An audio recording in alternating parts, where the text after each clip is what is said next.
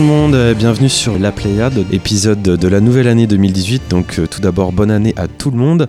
Je suis entouré d'une foule de chroniqueurs. Salut à toi Simon, on va le faire dans l'ordre inverse aujourd'hui. Tout va bien?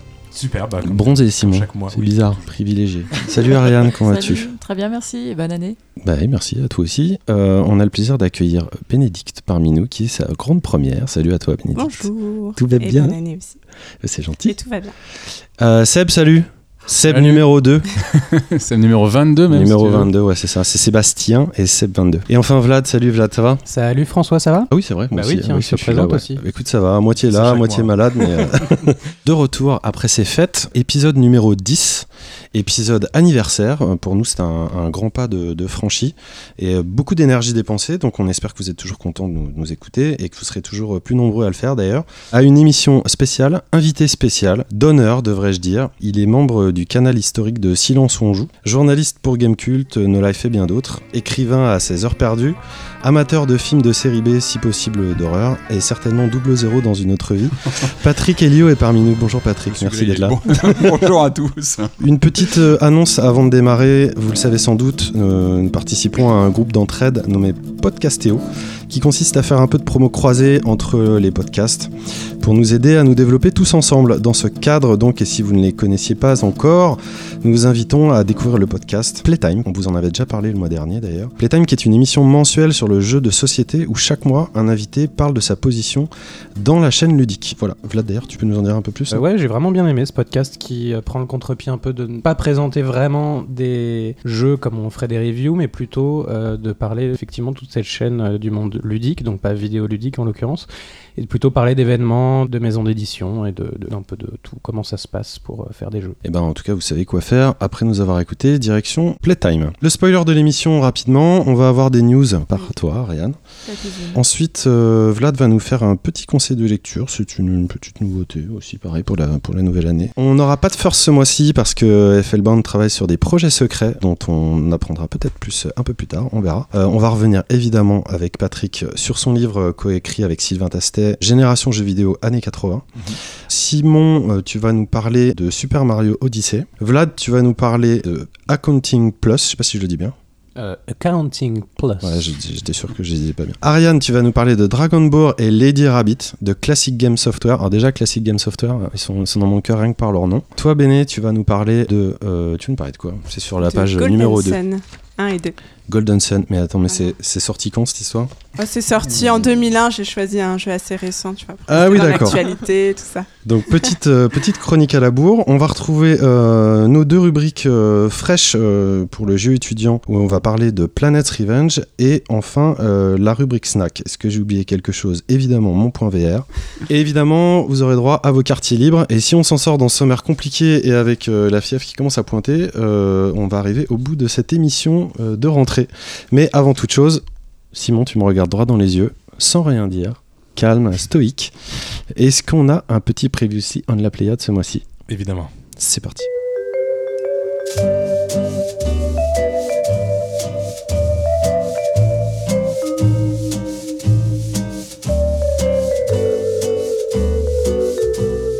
So Simon, what's up du côté des fan clubs euh, de la Pléiade Du fan club, on a un vrai fan club. Donc euh, Josie K. Josette, elle dit donc, euh, ou il, je trouve excellente votre initiative de présenter des projets étudiants. C'est ce qui me plaît dans votre émission, d'entendre parler de jeux improbables, improbables pardon, comme Dominique Pamplemousse. J'espère que vous continuerez dans ce sens. Par ailleurs, donc Yetcha, qui est notre écrivain préféré sur, sur notre site, hein, laplayade.fr, euh, qui commence en nous disant Mais pourquoi tant de désamour face au jeu Retour vers le futur de Telltale C'était moi ça, non Ça, c'était toi. C'est vrai, j'avoue que ouais, j'ai du mal aussi. Ah, Je bah, suis- tu vois, on est deux. J'avoue que. Alors il dit je suis ultra fan de la trilogie et j'ai adoré ce Ah, jeu. moi aussi. Mais lui il a adoré le jeu avec une histoire divergente et des personnages qu'on aime tant. Je le défends, je continuerai à le défendre face à vous euh, les amis. C'était un peu Telltale un Forever. peu lourd, un peu long, un peu. Ouais, c'est. c'est- C'est du vrai point and click. Mais Ils ont arrêté le point and click. Ah bien sûr, mais Telltale. Non mais c'est parce que vous débarquez, mais il est payé par Telltale. Tous les mois c'est du Telltale. Euh, Même quand Telltale fait des boosts, dernier c'est mec payé génial. par Telltale. Celui qui a pas été viré. Je trouve que ça, ça durait pas sur la longueur, le Retour vers le futur. Il y avait une idée intéressante, mais je- enfin, Moi j'avais adoré. Il revient sur notre débat sur les trailers. Previously ou c'est juste tes avis sur les Débat. jeux D'accord. Euh, par ailleurs, donc, il revient sur le- notre débat sur les trailers de Détroit et Last of Us 2, jugé choquant par la presse, où on avait plus ou moins conclu qu'il manquait un avertissement en faisant le parallèle avec les bandes annonces au cinéma. Et lui, euh, il nous dit que euh, bah, justement pas du tout. Trop souvent, les bandes annonces sont totalement inadaptées lorsqu'il est au cinéma avec ses enfants. et que plusieurs fois il a signalé, il l'a signalé au cinéma et que visiblement tout le monde s'en fout et qu'il comprend pas. Il y a un message dans les cinémas. Enfin, moi, je que dans les miens, Bah, j'ai- un petit euh, message. Attention, je sais pas où il habite, hein, s'il habite dans le euh, Nord, Après, je ça dépend peut-être des, ouais, des cinémas. Après, c'est vrai que dans un cinéma, t'es un peu quand même C'est un peu coincé, quoi. enfermé Oui, face, euh, Ouais, face à une sortir. image de 12 mètres Ouais. de base. Faut vite Ça, sortir. Se euh, boucher les attention. yeux, les oreilles. On va pas reprendre le débat de la- du mois dernier. Non, s'il te plaît, non. Et pour finir, euh, on avait parlé aussi de Lille parce que c'était Noël, hein, on se rappelle un petit peu euh, le mois dernier. Il dit qu'il faut surtout acheter des croustillons. Je trouvais ça intéressant. euh, et qu'il a grandi Il dans cette tradition. d'accord. Oui, bah, parce Je on marché de parlait de, Noël. voilà, du marché de Ouais, Noël de, Je l'ai pas vu ce commentaire. Je lis pas tous les commentaires. Euh, il dit qu'il a grandi dans une tradition foraine des croustillons. C'est appro- approximativement 100 000 fois meilleur que les chichis churros. Euh, tout sec, dégueu qu'on trouve partout. Je trouve ça important ce genre de, de message. Euh, C'est vrai il qu'on est très, on est très jeux vidéo là en plus. Vive les croustillons à On est dans le cœur de cible. Euh, il parle bien sûr des fameux croustillons hollandais, alors je me suis renseigné. hein. Qu'on appelle aussi vulgairement les boules de beignet au sucre. Voilà, juste, c'est comme le jeu vidéo, il y, a des- il y a des batailles comme ça de chapelle. on, on recommande le marché de Noël de, de Lille, mais c'est un peu tard puisqu'on est déjà en janvier. Et ben on va enchaîner sur le journal.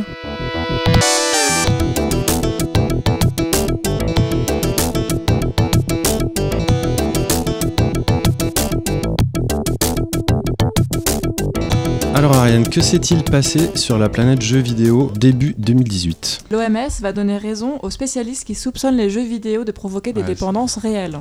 J'ai vu ça. D'ailleurs, euh, d'ailleurs, les- l'ESA euh, est déjà en train de contre-attaquer, du moins de dire qu'ils sont pas d'accord. Tu m'étonnes. Les A, c'est quoi, excuse-moi C'est le, c'est les, euh, l'organisme qui s'occupe. euh, Simon, de one l'E3. point Non, notamment de l'organisation de l'E3, il me semble. D'accord. Gros. Ouais. En tout cas, un organisme de lobbying qui défend les intérêts euh, du jeu vidéo dans le monde. Avant d'enchaîner, ouais, moi aussi j'ai regardé ça. Euh, bon, c'est une news qui est tombée il y a vraiment il y a pas beaucoup de temps. Euh, tu veux dire quoi, Seb? Que j'attends la réaction de, de, dire de docteurs, de cliniciens, euh, autres que, que C'est- des- de, enfin, de gens que je connais. euh, de- donc j'ai déjà lu les, les travaux comme Vanessa Lalo ou Yann Leroux. Après, c'est pas c'est pas quelque chose qui est encore acté. Non, non, c'est un document de travail. Un document de travail. Moi, je trouve ça à la rigueur très bien qu'on remette ça sur le, sur le devant de la scène. Si au moins on pouvait avoir un avis euh, international officiel sur la chose, finalement, ça serait très bien. Là, ça va faire réagir des gens parce Mm. que parce qu'évidemment le, le titre est presque là pour faire pour faire buzzer un petit peu pour ramener euh, de l'intérêt euh, à cette news. Mais en gros, il y a rien qui est, qui est, qui est acté. On a des, Non, des non, dizaines et des bon. dizaines de- d'analyses et d'analystes qui vont dans le sens inverse, dans- en train de décrire et de, de dénoncer le fait qu'il n'y a pas d'addiction aux jeux vidéo. Donc euh, après, euh, c'est très bien s'il y a des spécialistes qui veulent se pencher une fois de plus sur la question, bah pourquoi pas. Ça fait des décennies que ça, ça traîne, hein, cette question quand même, que ça revient, que c'est justement contredit par des. euh, Enfin. ouais, non, enfin, c'est. ouais. C'est générationnel hein, quand même. hein. Bon, en tout cas, il voulait euh, l'ajouter à la classification des maladies, troubles liés au comportement addictif avec plusieurs caractéristiques de la dépendance. Bah sur le Voilà. Telltale, Retour vers le futur, c'est un peu. Moi je dis ça, je dis rien. Bon, sinon, Numérama a fait euh, des tendances 2017 qu'on ne veut plus revoir euh, cette année. Donc les microtransactions, c'est déjà tout le monde en a ras-le-bol. Et les remakes, reboots, remaster. Surtout côté japonais, apparemment. euh, Ouais. Enfin Là, ça c'est Numérama qui est là tout seul avec sa petite pancarte. euh, Oui, non, oui, oui. non remake.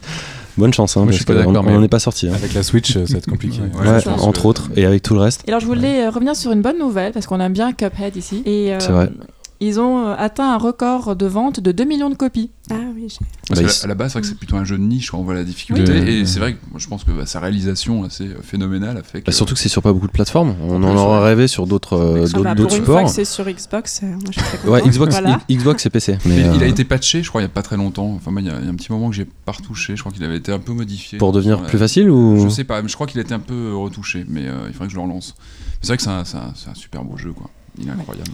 J'ai un tout petit erratum en fait euh, par rapport à la euh, mois dernier. Euh, Jérémy Israël était revenu sur l'historique du lootbox. C'était un départ en 2007 euh, en Chine. En fait, il m'a corrigé pour me dire que c'était plus vieux que ça.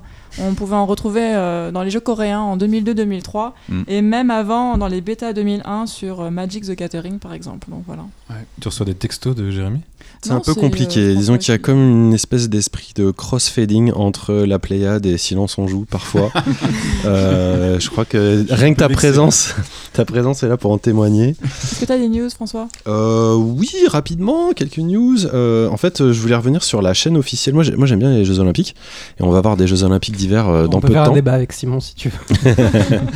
Euh, ah oui, à propos de Steep et, Non, et c'est de. déjà fait en fait. Ah, de l'argent, On de l'argent du CIO. Et oui, exactement. Bref, j'aime bien les JO. et en fait, en ce moment, la chaîne officielle des JO qui s'appelle The Olympic Channel, je sais pas si je dis bien, là tu peux me, me corriger sur mon The anglais. Olympic Channel. Mais, Euh, en fait, moi qui fais ça. il propose mais- des vidéos assez marrantes et malignes où euh, on peut voir se confronter euh, des athlètes euh, réels avec des joueurs euh, de jeux vidéo. Ils essayent évidemment d'intéresser un public euh, jeune euh, aux JO. Donc c'est des youtubeurs ou des, des, des mecs qui sont spécialistes de, de tel ou de tel type de jeu ou tel type de jeu. Et pour l'instant il y a 12 épisodes et il y a de l'escrime, du bobsleigh, euh, du ball trap, du dressage de chevaux. Ah, je sais pas s'il y a un- comment s'appelait le, le super jeu de dressage de chevaux là avec pour les petites filles? Quoi? Quoi Est-ce que je Ah, regarde Vlad oui, oui. Ah, Comment elle s'appelle Franchement, tous les jeux les plus chelous, c'est toi qui les fais. Ouais, c'est ça, par exemple. J'ai regardé ceux du, du tir à l'arc, euh, du taekwondo et du trampoline. Et euh, c'est assez drôle, en fait, parce qu'on voit des, des, des gens, j'allais dire, euh, comme nous, qui, sont, qui sont très très forts euh, bah, sur leur machine virtuelle et tout ça, et qui se confrontent euh, à la réalité, comme on, on- on en a déjà parlé. Ah, en vrai, d'accord. Ce sont Ah oui, des- c'est ça, Des, quand des je- joueurs qui font vraiment du tir à l'arc. C'est des vrais bons joueurs qui se confrontent ouais. avec des vrais bons joueurs, mais dans la vie réelle. Et comme il est question d'inclure euh, incessamment sous peu, on l'espère, le jeu vidéo, pourquoi pas, dans le domaine des Jeux Olympiques. En tout cas, moi, ça m'a fait marrer. Si vous voulez voir, c'est sur olympicchannel.com. Sinon, on a eu la parution du quatrième baromètre 2017 du jeu vidéo en France par le syndicat national euh, du jeu vidéo et l'IDET DigiWorld. Donc, c'est un rapport qui a été remis euh, le 20 décembre à la ministre de la Culture. Il s'appelle euh, Françoise Nissen. Si vous ne le saviez pas encore, il est temps de vous mettre à la page. Donc, toujours intéressant euh, d'avoir ce type de, de review où on a appris notamment que parmi les 10 jeux les plus vendus cette année sur l'App Store et le Google Play, la moitié était français. Donc c'est quand même c'est quand même pas rien. Je sais pas si ça représente tant que ça euh, quelque chose sur le, le marché international, mais bon, on n'a pas à rougir euh, non plus. C'est que mobile là? C'était précis ce que j'ai dit. Tu- tu- T'as dit App Store et. App Store et Google. Ouais, euh. App Store et, et Play Store français. Ouais, c'est ça. Euh, non, ou Play Store, euh, non, pas Play Store français. Euh, je pense Play Store euh, international. Je n'ai pas ce détail, tu vois, là, tu, me, tu me pièges. Mais le rapport de point. 25 pages est là, ou enfin de plus de, plus de pages est dans T'as des exemples de jeux?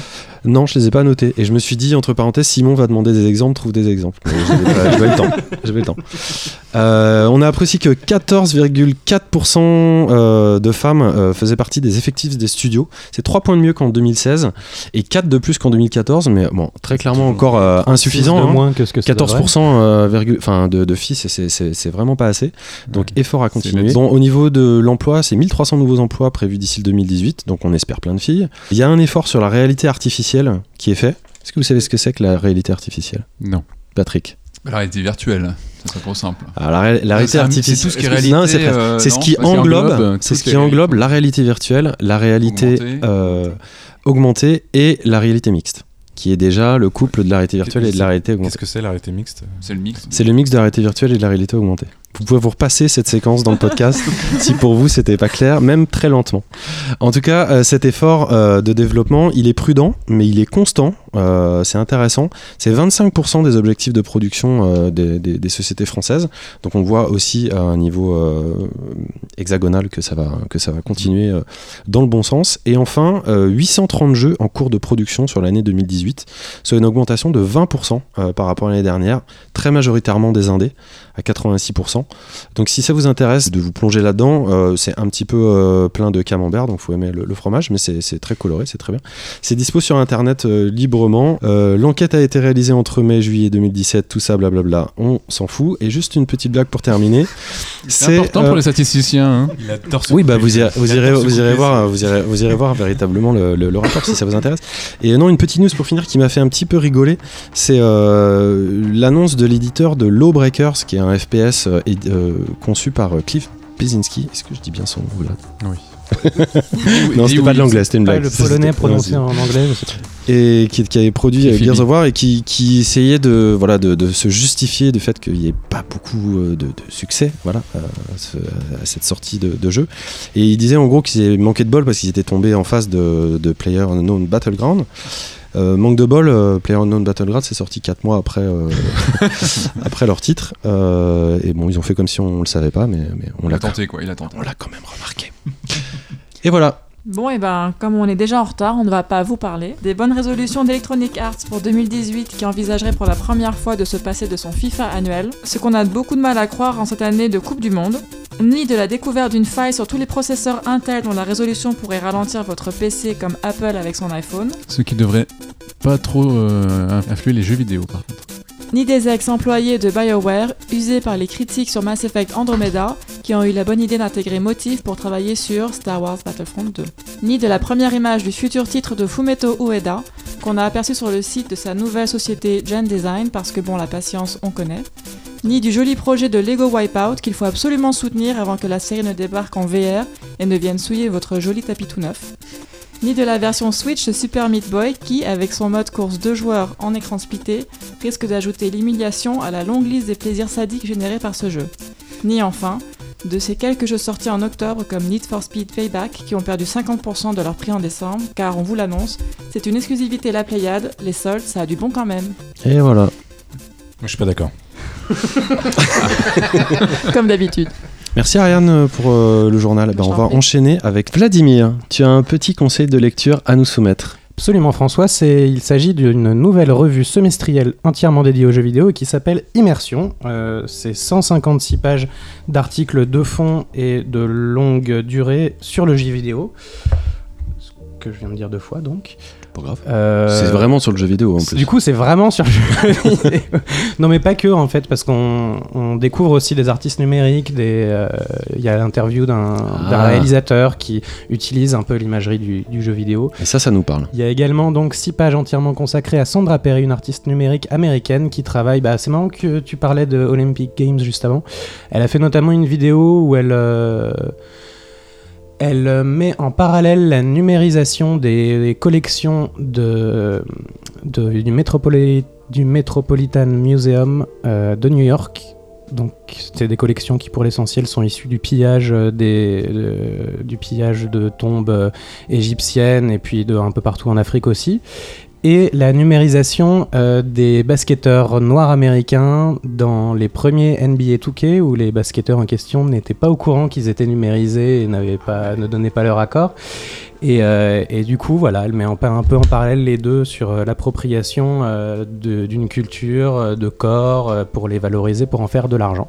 Bref. Waouh, c'est vertigineux quoi. ouais. Ça Là, je t'ai suivi et tout. ouais, J'étais là, je suis parti du magazine. Après, j'étais dans Assassin's Creed Origins. Après, j'étais dans NBA 2K. Euh, bah, super. Il y a un petit article tout à fait euh, gentil sur euh, Quina, le personnage euh, bizarre de Final Fantasy IX, que moi j'aime beaucoup, mais apparemment je suis le seul si j'en crois cet article. J'adore aussi. Ah bah voilà, bah, on est deux. En plus, ça parle de cuisine, donc c'est toujours bien la cuisine. Puis des articles euh, sur euh, l'espace dans le jeu vidéo, autour de la notion de, de- du jardin anglais, des choses comme ça. Enfin, c'est très Et c'est tout indépendant en tout cas cette histoire. Il n'y a, pas- il y a pas un gramme de pub et tout. Ça, c'est plutôt Il y a cool. pas une seule pub. Donc, ça s'appelle Immersion. C'est numéro 1. c'est disponible en kiosque. Ah, ouais, alors commandez-le plutôt sur internet plutôt que faire le tour des kiosques. J'ai essayé un petit peu, c'est pas si facile.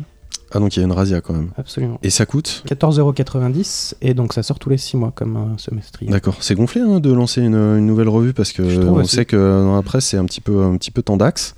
On a un exemplaire à faire gagner. En gros, si vous voulez qu'on vous l'envoie, vous nous le demandez parce qu'on en a un gratos euh, et on vous l'enverra par la poste. C'est de plus en plus facile hein, ce, ce concours. Ouais. Tu peux parler, à- tu parles directement à Yetcha, hein, c'est lui qui gagne tout à chaque fois. Non, non, il n'a plus le droit de participer jusqu'à jusqu'à au mois prochain. Et on va enchaîner sur, euh, sur notre invité qui dit pas grand chose, mais qui est là, Et qui qui observe j'écoute.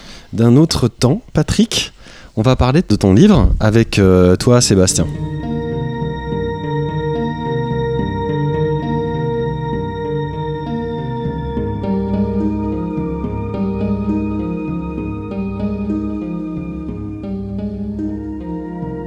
J'étais en train de sortir mes petites notes. Beaucoup de notes, puisque. Puisque, puisque, euh, et je suis encore un vieux de la vieille, comme l'époque dont on va parler, Belle transition. les années 80. Patrick, ici présent, et Sylvain Tastet, aussi connu sous le nom de Oupi, sur le podcast euh, ZQSD. Petit podcast. hein. Petit podcast. Petite petit- audience, petite qualité. Petit par la longueur aussi. Bah, le dernier ne fait que 3h50. Non, mais on les adore. C'est un énorme podcast et des gens hyper sympathiques. Exactement. Et euh, les deux Auguste euh, ont donc écrit un livre sur les années 80, le jeu vidéo dans les années 80. Et la première question, c'est comment est né ce, ce projet, Patrick? Euh, une vocation. hein. Moi, j'ai toujours, envie d'écrire un jour sur, euh, sur le, jeu vidéo des années 80. Je pense que quand on aime le jeu vidéo, comme euh, toute forme artistique, euh, on a toujours une décennie qui nous est proche, et souvent celle par laquelle on est entré, celle où on a découvert le, médium en question. Moi, c'est les années 80, c'est là où j'ai découvert, où j'ai pris cette baffe monumentale, où j'ai mis pour la première fois les mains sur un ordinateur. Ça a été une, une claque monumentale. Euh, donc moi, c'est les années 80 qui m'ont marqué euh, dans un premier temps. C'est là où vraiment j'ai découvert ce, bah, ce, monde hallucinant du jeu vidéo, qui en plus à cette époque-là était encore balbutiant, était à peine en train de se, mettre en place en, termes de, auprès du grand public. Il commençait juste à se répandre. Et euh, donc voilà, c'est une décennie qui m'a marqué et euh, voilà, je, je connaissais un petit peu l'équipe de, de JV Mm. Le Mag et puis voilà, l'idée d'un projet s'est mis en place, qu'il y a eu plusieurs euh, formes qui ont évolué. Je vais pas rentrer dans tous les détails, mais en tout cas voilà, peu à peu l'idée d'en faire un livre qui voilà, qui, qui comme ça englobe toute la décennie parce que c'est une décennie riche. On, on- on savait qu'on pourrait pas tout dire, qu'il faudrait faire des choix. sûr. Ça a été aussi un des grands moments. Sinon, sinon, c'est pas 300 pages, c'est 3000 pages. ah bon, on pourrait, il y a encore énormément de choses à dire sur les années 80 dans le jeu vidéo. Évidemment, on s'est dit que voilà, c'était un peu le principe, se dire voilà, on va faire une sélection de jeux, euh, de, titres qui nous ont mm, parlé à nous euh, intimement. euh, et en même temps, bah, parler de titres qui sont de toute façon incontournables dans la décennie, qui ont marqué foncièrement le jeu vidéo, parce qu'ils ont vraiment fait partie ou, ou d'un genre, ou voire l'ont formé, ont aussi créé, participé pour certains, participé certains à créer, ou en tout cas vraiment euh, propulser un genre pour les décennies à venir. Donc, euh, donc voilà, l'idée de voilà d'avoir un livre un, petit peu somme comme ça, qui et vraiment l'idée qu'on avait, c'était de se dire que voilà sur euh, quelques centaines de pages, essayer de capter ce qu'étaient les années 80 pour le jeu vidéo. Donc ça passe par une sélection de titres et puis aussi des, des- quelques sélections de, de- de- de Des- dossiers de thématiques. dossiers, des thèmes euh, un peu transversaux. Exactement, qui d- redonne l'ambiance de l'époque et de, de, bah, voilà, de, de sujets comme ça qui nous paraissaient importants pour capter ce qu'était euh, le jeu vidéo dans les années 80. Et puis aussi, on, on s'est aussi amusé à, à- à citer quelques films. D'autres références euh, Ouais, pour donner parallèles en fait. Mais toujours, relevé- euh, toujours reliés aux jeux vidéo, évidemment, qui ont toujours un point commun avec le jeu vidéo, parce que c'est c'est quand même le, le sujet euh, principal de l'ouvrage. Je sais pas si j'ai répondu à ta question. Oui, oui, tout Je- à fait. D'ailleurs, moi, je, forcément, en tant que membre de MO5.com, vu que euh, l'équipe qui s'occupait de, de Game Story au Grand Palais à l'époque Mhm. avait euh, aussi euh, mis des, des objets euh, pour contextualiser un petit peu, Mhm. euh, forcément, ça, ça m'a, ça m'a, ça m'a bien marqué dans, dans le livre. Il y a beaucoup de, de- de livres qui existent euh, d'ores et déjà sur l'histoire du, du médium, et bizarrement moins, en tout cas en français, sur, sur cette période des années 80, pourtant charnière. Comment est-ce que tu expliques qu'il n'y a, pas eu d'intérêt jusqu'à maintenant pour, euh, pour cette période?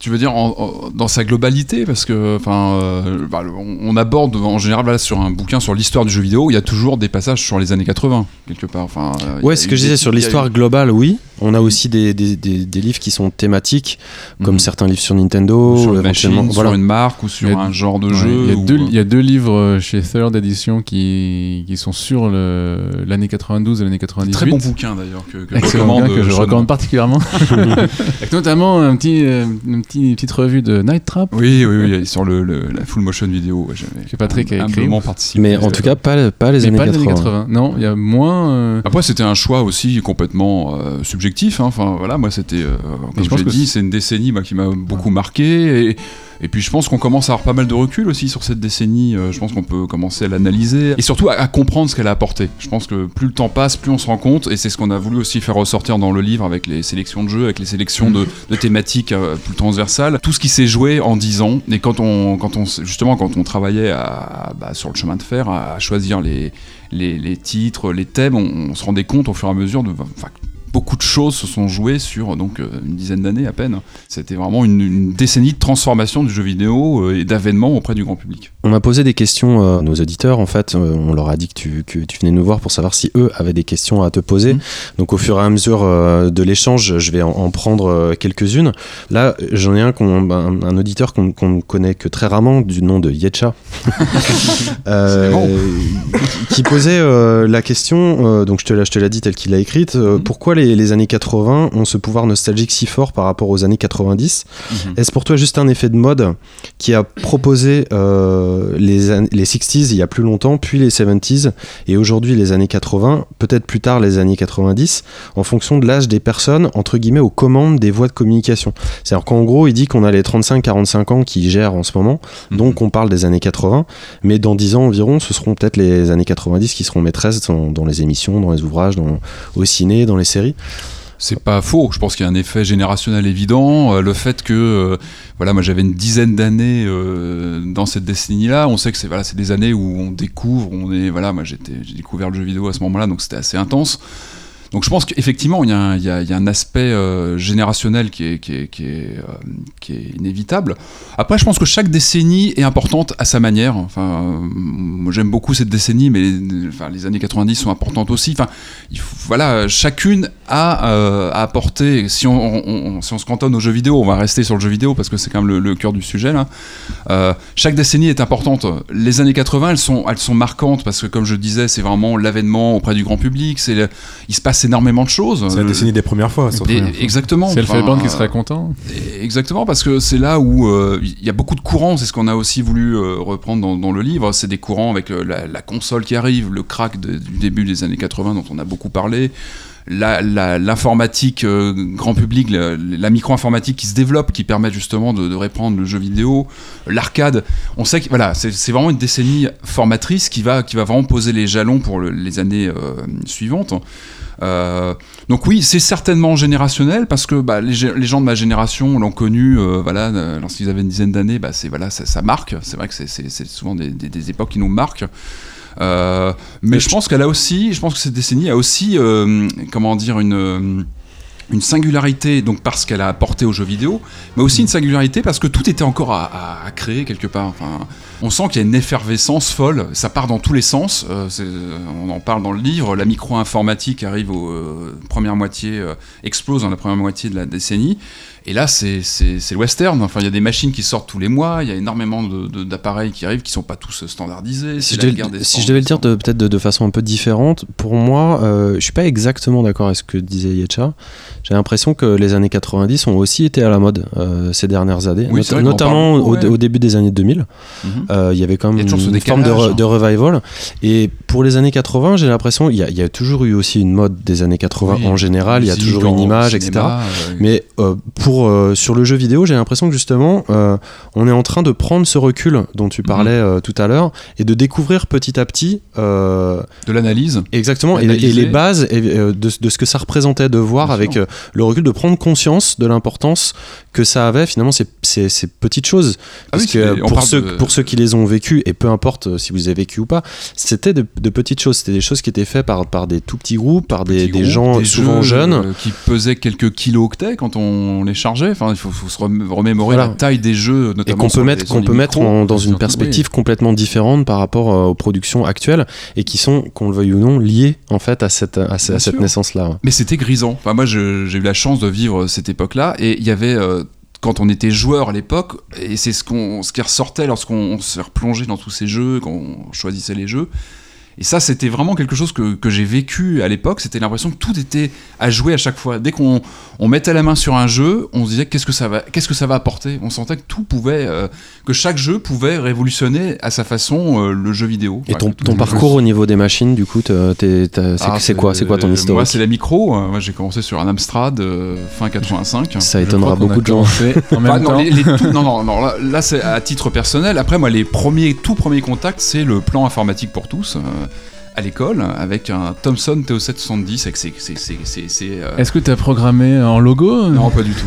J'ai- pas du tout programmé. Par contre, j'ai joué au pendu dessus. Enfin, il y avait tous les. Mais c'était Alors, déjà. on, parle, on parle peut-être un peu chinois pour certaines personnes donc plus jeunes qui nous alors, c'était écoutent. un plan, ouais, de. C'était donc euh, Laurent Fabius, le ministre à l'époque, qui avait donc équipé les écoles. Il y avait eu tout un plan d'équipement. Qui était ministre encore il n'y a pas fait. très longtemps, mais pas de la même chose. la même chose. Il équipait plus 80, en TO7 les, 82. les écoles. 82-83, je crois. si je- Euh, ça, c'est en 85, 84, 85, je crois. Et il faut bien comprendre, euh, juste pour resituer, c'était une époque où il y avait pas de smartphone, Ah pas d'ailleurs pas de téléphone. non, non, Enfin, pas de téléphone, il n'y avait pas de téléphone portable. téléphone fixe Non, mais il n'y avait même pas de téléphone portable sans même de, de smartphone. Il y Tu avait as raison, il faut, il faut peut-être. évidemment pas, Pas- il y avait pas internet. pour le grand public. Euh, Il y avait la télé qui s'arrêtait le soir à, à minuit. En fait, c'était pas de la télé 24 heures sur 24. Enfin, quand C'est horrible quand on heure. parle. J'ai l'impression que ça a 50 ans quand on parle. mais, 80. euh, Non, mais c'est moi, c'est plus le 84, contexte, c'est le la- contexte la culturel et La dans lequel on peut- de Canal+. Et donc je suis pas sûr. éventuellement. Enfin, je refais pas tout, je refais pas tout l'historique, Non, mais mais, il y a c'était quatre- surtout a là. quatre chaînes de télé. Tu, quoi. tu as raison de, de recontextualiser. Et ce rapport à la télé est important parce que euh, moi, lorsque j'ai vu ce TO710, c'était quand même pas une machine très sexy à l'époque. Hein, c'était pas des graphismes mirobolants. Mais a- moi, déjà, c'était un premier choc. hein, c'était mon premier contact avec un, un micro. Et il y avait déjà ce côté de d'interactivité. C'est ça qui m'avait tout de suite scotché. C'était de me dire j'ai un moniteur devant moi, j'ai un clavier. Et tout est possible. J'avais l'impression d'avoir une porte qui s'ouvrait sur, euh, sur, sur, enfin, sur un nouveau monde, en fait. Et pourtant, bon, la bécane était euh, avec son crayon optique tout moche et tout ça, mais vraiment, j'avais été scotché par, par tout ce qui était possible, ce rapport à l'écran qui était. Justement, tu parlais de la, de la télévision, où on est toujours passif, bah voilà, il n'y a aucune interaction, quasiment pas. Et là, il y avait un échange avec cette machine. Alors, c'était vraiment bah, sur, un rapport éducatif avec. Bah c'est ça, c'est-à-dire que ce qui, est- ce qui intéressant, c'est que, mis à part le fait que l'arcade existait déjà depuis les années 70, etc., c'est un plan gouvernemental qui a amené pour la première fois des Mhm. ordinateurs dans à l'école, ouais. euh, que ce soit à but éducatif ou quoi, devant des yeux émerveillés de filles et de garçons qui, euh, qui, qui, qui étaient là pour profiter de ces, de ces nouvelles machines, même si bon, les Thomson c'était quand même pas, euh, c'était quand même pas la gloire, c'était quand même chouette de pouvoir poser ses Et doigts dessus. C'était français. C'était une première. ouais, c'était une première. Non, mais c'est quand même marrant que ça Mm. soit passé par euh, ce vecteur-là. Moi, je suis passé par là. Et puis, bah, après, à titre perso, un Amstrad. euh, Mm. Et là, là, là, là, on arrêtait de, de le, j'ai arrêté l'éducatif. et là, je, je, je, je me suis mis dans le jeu vidéo. Là, c'était infernale. Cassette ou disquette Cassette monochrome, euh, monsieur. euh, voilà.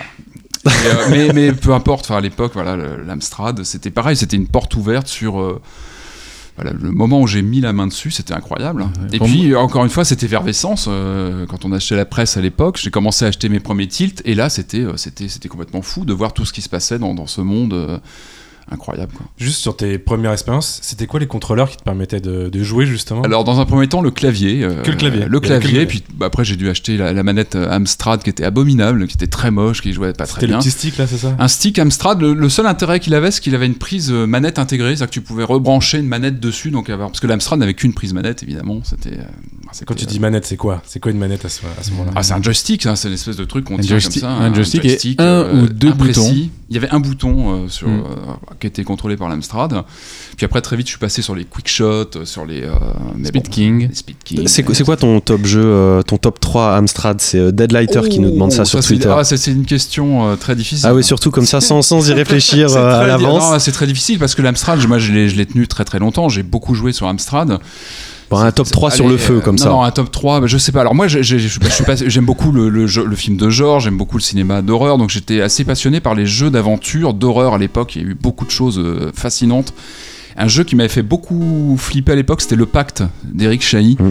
euh, qui était un jeu, mais qui était très très bien fichu, une reprise un peu du thème de la maison d'Amityville, mais qui était très très bien fichu avec des animations, c'est-à-dire qu'on était sur un jeu euh, avec une interface. euh, on n'était plus sur de, la saisie de texte au clavier, mais on, on jouait tout à la manette. C'était un peu le PT de l'époque. Exactement. en fait. Et surtout, ce qui était dingue, c'est que donc, So- déjà, non, mais tu rigoles, mais c'est il vrai. était super flippant parce que déjà, bah, l'ambiance était super flippante, mais surtout, on était sur des écrans, euh, donc euh, bah, comme tout jeu d'aventure, avec une, une page graphique animée. C'est-à-dire qu'on avait des personnages qui se baladaient dedans, des apparitions fantomatiques. C'était vraiment terrifiant.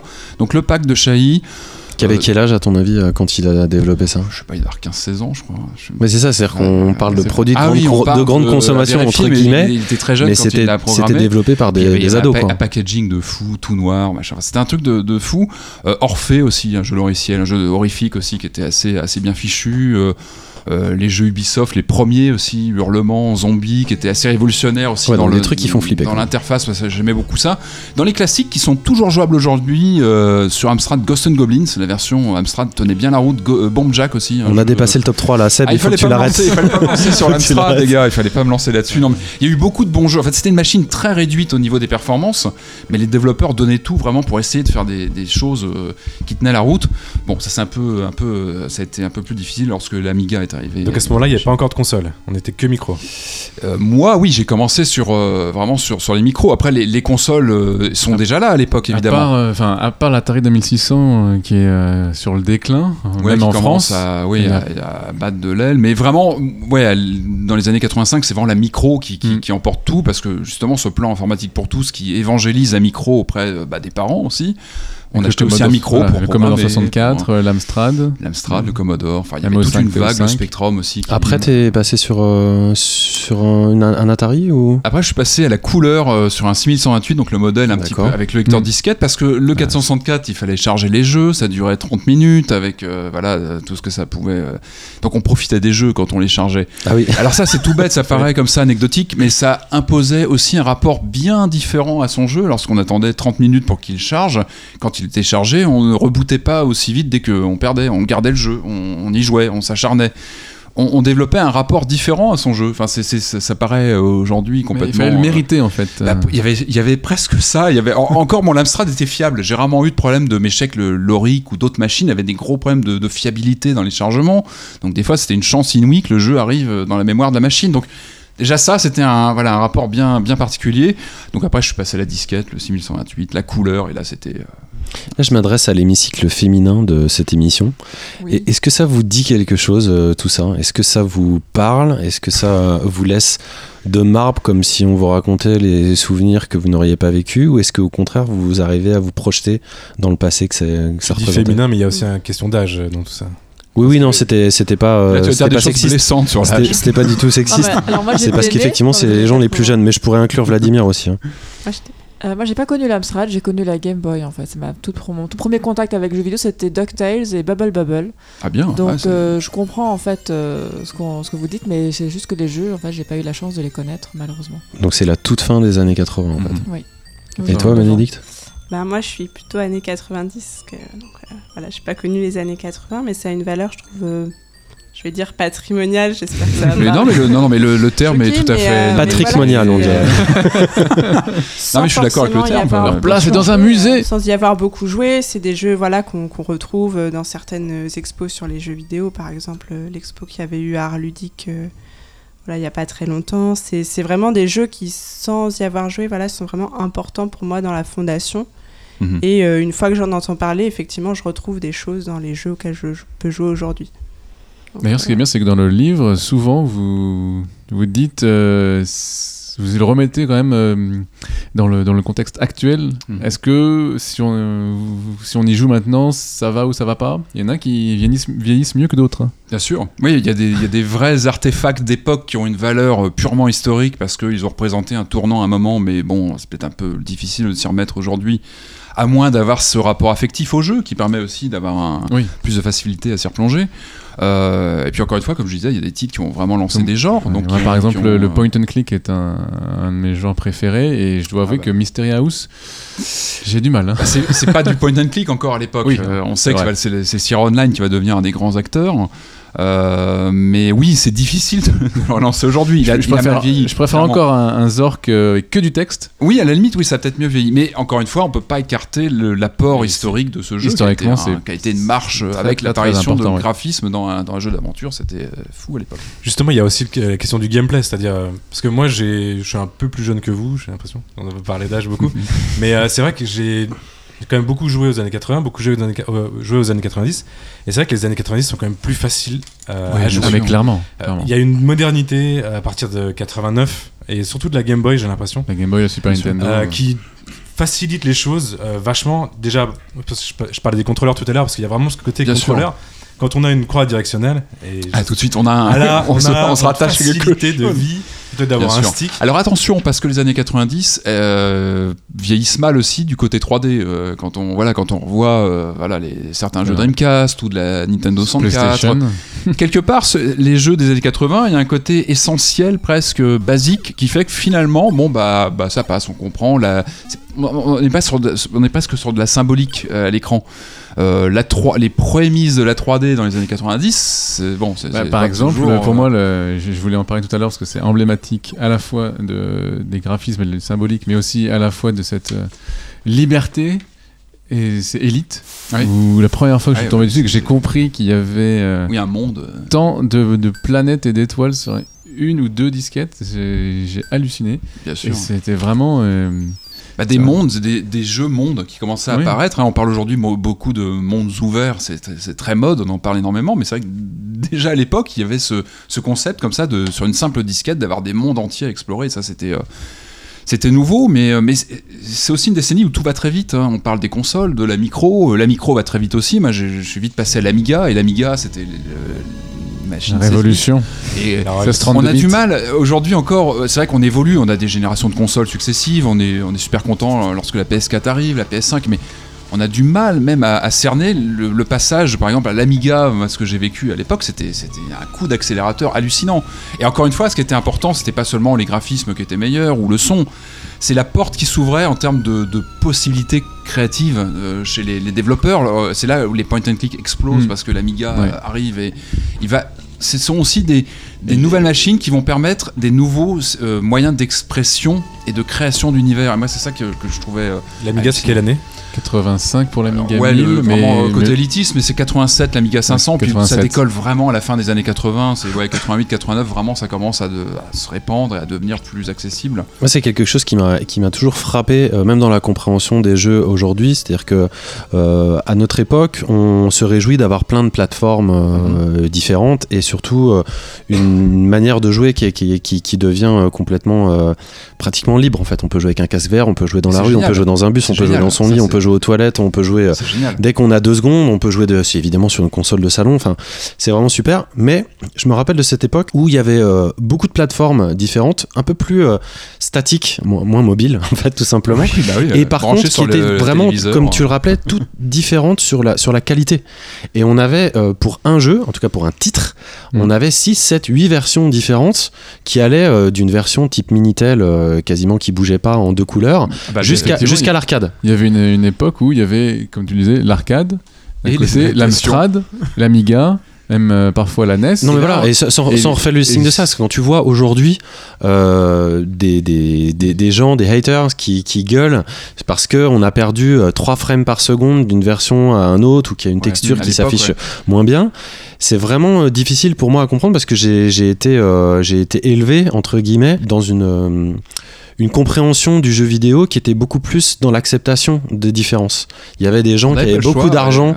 et qui avaient des super expériences, d'autres comme moi qui avaient beaucoup moins d'argent et donc euh, bah on avait beaucoup d'imagination par contre beaucoup plus que les autres et, et ça me ça me gêne moins du coup aujourd'hui euh, si tu veux le fait qu'il y ait qu'il y ait, qu'il y ait des, des- des différences, différences ouais. entre les versions et Enfin, il, c'est- y avait, il y avait quand même des différences terribles. Moi, je me rappelle des, donc des jeux d'arcade qui arrivaient sur Amiga ou sur Amstrad. Et moi, je me rappelle de la version Outrun sur Amstrad, par exemple. qui Ah, était- qui c'était- était mais on, ple- on pleurait.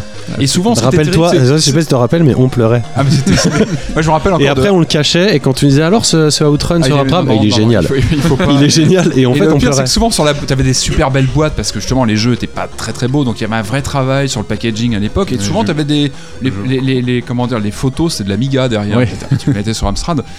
Il y avait déjà quelques petites astuces, ça- quelques ça- petits loot box. Ça piquait, ouais. Donc il y avait, oui, il y avait ces vraies différences entre les plateformes. Mais encore une fois, c'est allé très très vite. hein.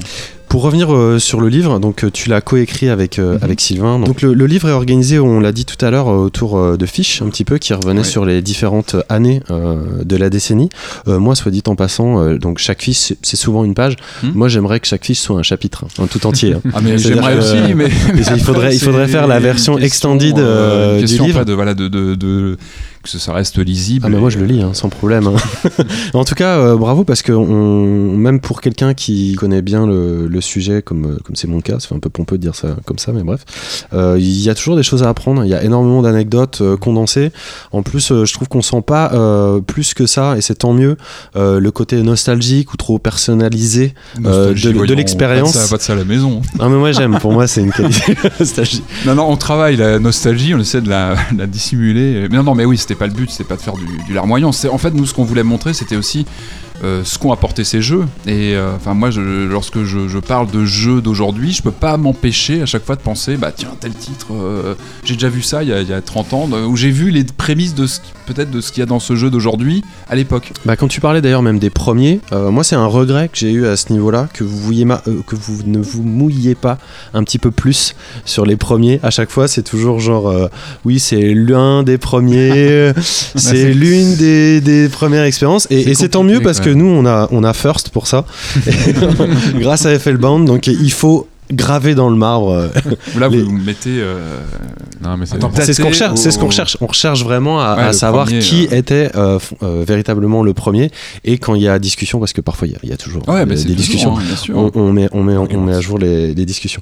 Euh, ceci étant, est-ce que tu te rappelles d'un ou de plusieurs jeux que vous n'auriez ma- malheureusement pas pu garder Oula. pour Ah le oui. livre et où il y aurait eu, euh, il y aurait eu débat, quelque chose comme ça qui te dirait quand même.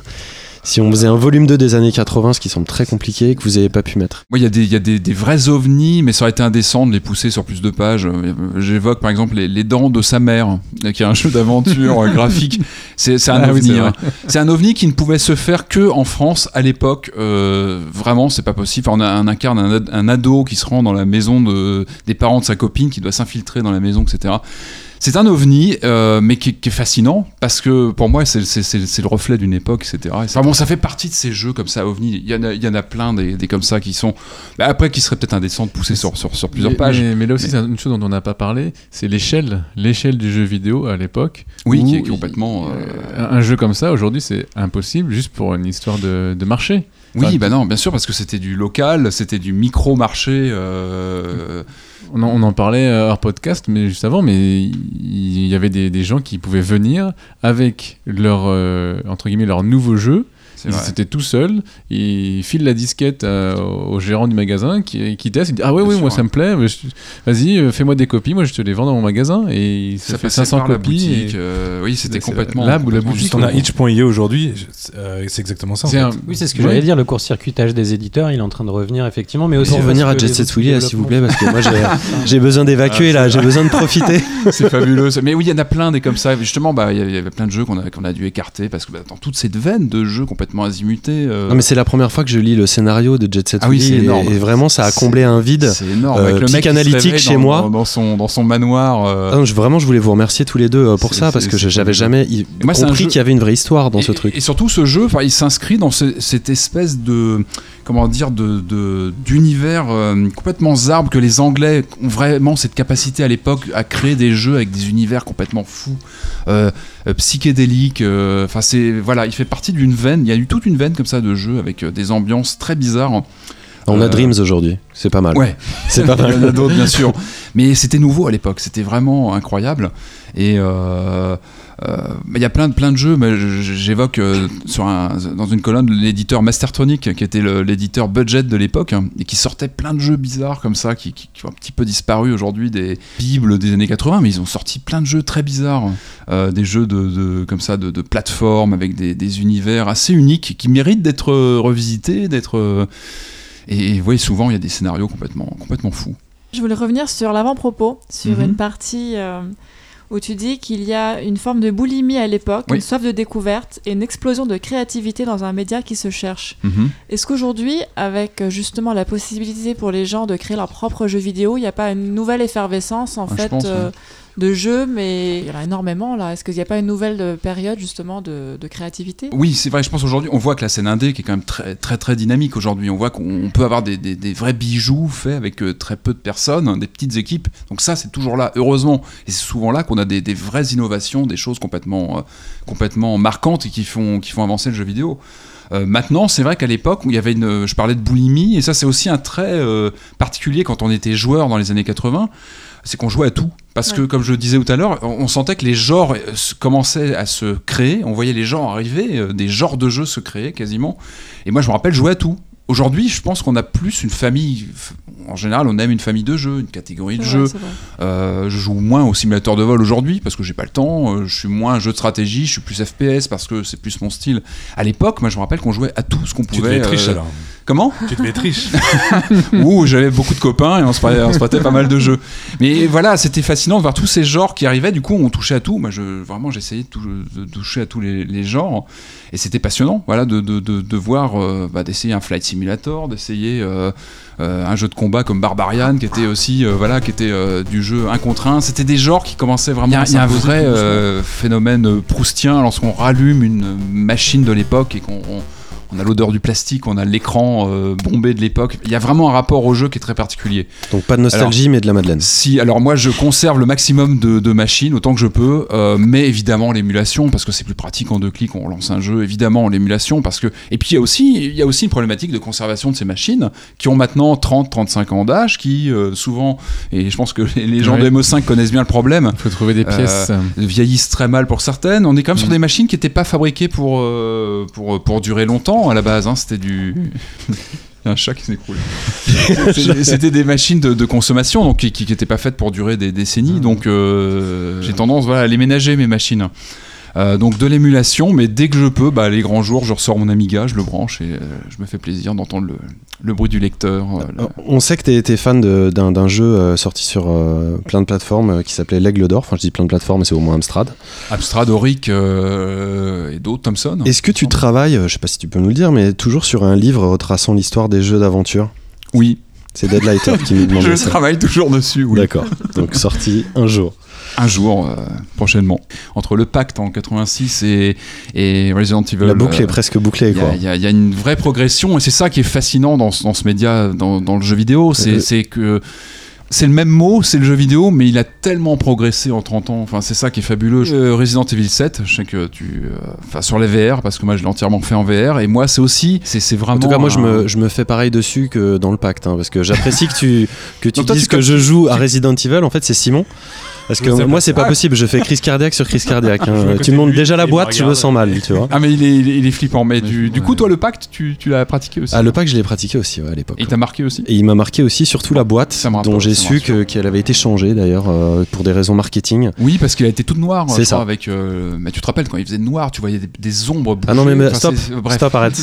Mais je pense que c'est la grande force du jeu vidéo, c'est la diversité des expériences. Bien sûr, bien sûr. Et puis l'accélération, parce que ça, ça accélère. Euh, ça, puis moi, moi, moi, j'attends de voir ce que va faire aussi Nintendo sur. Parce que maintenant, on a un peu une habitude, hein, la NES Mini, la Super NES Mini. Alors, qu'est-ce qui va se passer cette année? Est-ce Nintendo qu'il y aura. 64 mini? Mais j'y crois pas trop. Alors, je sais pas, je me trompe peut-être. Moi, je vois bien une Game Boy Mini, je sais pas. On va voir. Alors, il y aura Ça fait vraiment rien. une Game Boy Nano alors. Game Boy, euh, C'est déjà pas gros une Game Boy. Je ne sais pas. Donc, j'attends de ouais, voir ce curieux. qu'ils ce qu'ils vont faire à ce niveau-là. Et puis, bah, non, mais il va y avoir une belle année 2018. Je vais, hein, je vais être obligé de vous arrêter parce qu'on a malheureusement pas une décennie pour, euh, de nouveau pour parler euh, de tout ça. En tout cas, si vous voulez en savoir plus, euh, n'hésitez pas à, à vous procurer le super livre qu'on a, qu'on a présenté euh, ce soir. Donc, c'est Génération jeux vidéo années 80 et c'est chez Wildfire Edition, qui est une maison euh, d'édition qui a été créée, euh, je crois, euh, pour l'occasion. Pour acheter le livre, maintenant que le, le Kickstarter est, est terminé depuis longtemps, il faut aller sur le site de JV. JV Le Mag, C'est ça. dans lequel il est dans la boutique. Qui est très très joli. hein. Euh, il y a- moi, j'ai la petite version euh, 3D euh, Le site de JV lunettes Mag à- est très très joli. Aussi, Ah. aussi, je ne dirais jamais du mal de, de JV Le Mag. Euh, mais on n'a pas tout à fait fini, on a une petite surprise pour Patrick. Jingle trompette romaine. C'est comme sur Les Amstrad. années 80, donc nous avons par définition beaucoup d'imagination. Ouais. Alors, euh, on sait que tu as, tu avais une coutume euh, avec euh, Erwan Cario il y a quelques Oula. années. Je vois où Euh, vous voulez. Voilà. Et coutume, c'est la minute culturelle. C'est vrai. qu'il- On a arrêté d'écrire pour ça. À l'époque, c'est vrai qu'on écrivait pour Erwan pour C'est justement vrai, poser les c'était questions. chouette. Euh, moi, je- C'était surtout au, cat- au- au Taquiron qui faisait ça, Ah je crois. Ah, c'était au taquin. Il y Ouais. avait Jérémy Israël aussi qui Moi, je Aussi, milite, je ouais. milite pour un J'en ai fait hein. quelques-unes. Ah, C'était humiliant euh, parfois, mais. Ah, Alors, vu que t'es le spécialiste ce soir, parce que nous on est là, on Voilà. pose des questions, on te regarde. Eh ben, on, a décidé avec, euh, avec François de te refaire une petite Ah, c'était minute culturelle. Sur quelle thématique du Eh coup ben, euh justement, euh, j'avais le choix un peu. Bah, les années 80, c'est large. Euh. J'ai lu ton bouquin, forcément, j'allais pas te parler de micro. Mhm. Je, connais, je te connais un petit peu aussi euh, euh, pour t'avoir écouté dans le passé. Donc j'ai choisi le Game Watch. Oula, oula là là là. Pourquoi le Game Watch? Simplement parce que le premier Game Watch, euh, il, a- il est sorti en 80, Mhm, l'avant-dernier en 89. mhm. On peut pas faire mieux hein, en termes de. Effectivement. Donc bah justement, le tout premier Game Watch, il sort le 28 avril 80 au Japon. Ouais. Comment il s'appelle Euh, Alors, D'abord, je sais que tout le monde. euh, C'est pas un QCM normalement la minute culturelle non, non, non, je me souviens bien, c'était pas ça. Il y avait des points même. Euh, Je ne l'ai plus en tête comme ça. Il s'appelle Ball. Voilà, c'est un petit personnage qui devait récupérer des boules qui. Euh, donc la était bien machine- ton explication, la on a machine- bien compris ce que c'était le jeu. J'ai tout compris. C'était simpliste. C'est en 80. je vois. Comment s'appelle la machine sur laquelle le jeu est sorti? Attends, j'ai pas compris la question. hein. Le Game Watch, comment il s'appelait Quelle série c'était Ouais. D'accord. Sur lequel Bowl est sorti, c'est ça que tu demandes. D'accord. C'était un mono-écran, enfin, c'était un. Alors C'était la c'était version monocolore, ouais. ça mono, s'appelait euh, le Silver, c'était le tout premier Game Watch. Avec deux- juste il n'y a pas Deux deux boutons boutons uniquement pour Alors contrôler justement, Et le- c'est ma question suivante. Combien y avait de combien y avait-il de boutons Ah, moi je dirais 4 parce qu'il y avait deux avait boutons d'action, euh, un bouton pour Game l'heure. A, Game B, non Et oui, t'as raison aussi, donc euh, ouais, je dirais 4 ou 6. Je dirais 4. C'était 5. 5. Il y avait le gauche-droite, Parce qu'il y avait l'alarme, le petit euh, bonhomme. Il y avait Game A et Game B et le time. Eh, c'est ça, ouais. Euh, donc il y a confiance. 59 jeux qui sont sortis dans les années 80, donc 59 Game Watch différents parce qu'il y avait un jeu par Game Watch. Euh, quel est le dernier jeu sorti euh, le 26 août 89 C'est très connu. J'ai envie de. Alors attends, je... Patrick, si tu sais pas, donne ta langue au chat. Tu sèches, en plus, c'est sèche, ouais. Il faut sortir le volume Euh, 2 de l'histoire de Nintendo. C'était Zelda, Ah, c'était le tout dernier. l'avant-dernier. C'est le dernier de fortune 80. maintenant. Euh, Il je pense qu'il va à une fortune. Mais il va le toucher une Et fortune. justement, de on parlait tout à l'heure de, de modernité. Qu'est-ce qu'invente ce Zelda qui sera réutilisé 18 ans plus tard? Euh, non, c'est pas les manettes détachables, c'est pas ça. Non. Euh, 89, hmm. donc 18 ans, donc 2017. Non, Euh, 17. 2007. C'était euh, donc en 2007 et c'était la gestion de l'inventaire, de l'inventaire sur un écran séparé de l'action qui a été Ah. repris en 2007 sur Bah, j'imagine que c'est le Ah, premier sur, sur, DS, DS. non. Oui, sur DS Qui avec s'appelle- le- Ça s'appelle Phantom Hourglass. exactement. Voilà, bon c'était Question subsidiaire. on voit que ça a apporté des choses qui ont été reprises des années après. C'était C'est ça, vrai un que peu Nintendo le- a beaucoup expérimenté avec ces machines. hein. Il y en a un avec les, manettes qui se décrochent. On se dit, Oui, ah, il y a- il y, a de la les Switch. deux quoi. manettes. Ah, Il y a de la Switch, clairement. Enfin, il y a un. On t'a pas arrêté, hein Non, non, Tu t'es arrêté tout seul. Allez-y. Allez, question subsidiaire pour conclure. Quel est le premier jeu original français? Est-ce que c'est Panic? d'Air Informatique sur ZX Spectrum Est-ce que c'est Carne 3 de Loriciel sur Auric 1 C'est un Snake-like. Ou est-ce que c'est le Bagnard, un jeu d'arcade de Valadon Bah, Automachine Bagnard, Ben oui, c'était le Bagnard. c'est ça. C'est bien. Il finit sur un point de victoire. Un point. Bravo. Eh ben, j'espère que vous en avez appris un petit peu plus sur euh, les années 80. Nous, euh, pff, moi, je passerais, euh, je passerais 20 heures à faire ça. Alors, je suis, je suis vraiment le bon public. Mais euh, on n'a pas que ça, euh, on n'a pas que ça à dire non plus. Il faut un petit peu qu'on revienne euh, dans les séquences actuelles, dans 2018, fraîchement arrivé. Et on va enchaîner. On va partir même complètement dans le futur. On va enchaîner avec le point VR.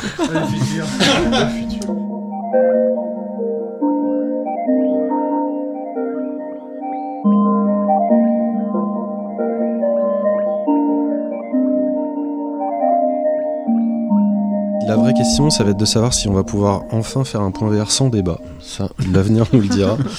Euh, Qu'est-ce que je vais vous dire? Euh, Je voulais revenir sur une petite news, euh, quelque chose qui s'est passé le 5 décembre 2017. Pour une première, un chirurgien orthopédique de l'hôpital de Bobigny, en Seine-Saint-Denis, Thomas Grégory, pour ne pas le nommer, a réalisé pour la première fois une opération de l'épaule grâce au casque de réalité augmentée HoloLens. Il disposait d'un hologramme de l'articulation et tout a été diffusé en direct sur le YouTube de l'hôpital. Euh, Il opérait et en même temps, il voyait. le- En surimpression des informations Ouais, tout à fait. En fait, ça a euh, permis de remplacer entre autres trois écrans présents normalement dans le bloc opératoire. Et c'est pas de la VR.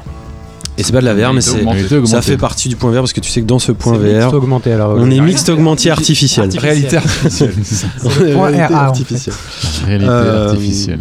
Sinon, moi, je voulais, je voulais parler d'un- petit truc qui existe depuis certainement très longtemps, qui s'appelle, euh, enfin, je, je connais bien, je maîtrise bien mes sujets, qui s'appelle le, le VirZoom. Alors, le VirZoom, mis à part son nom absolument euh, très marketing, euh, V-I-R-Z-2-O-M.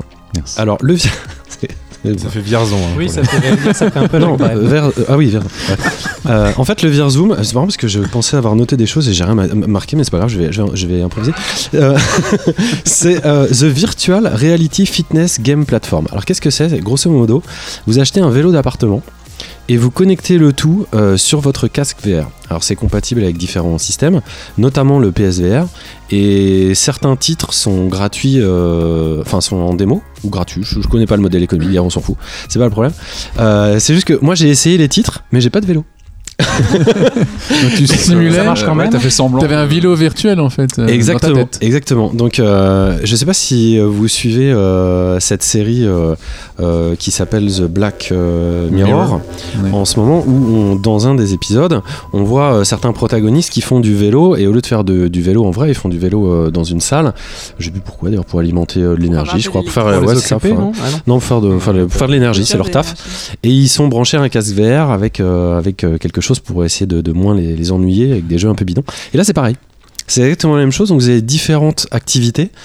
Euh, donc, vous avez le vélo, vous pouvez faire le Tour de France, euh, vous avez de la Formule 1. Alors, tout fonctionne si vous pédalez.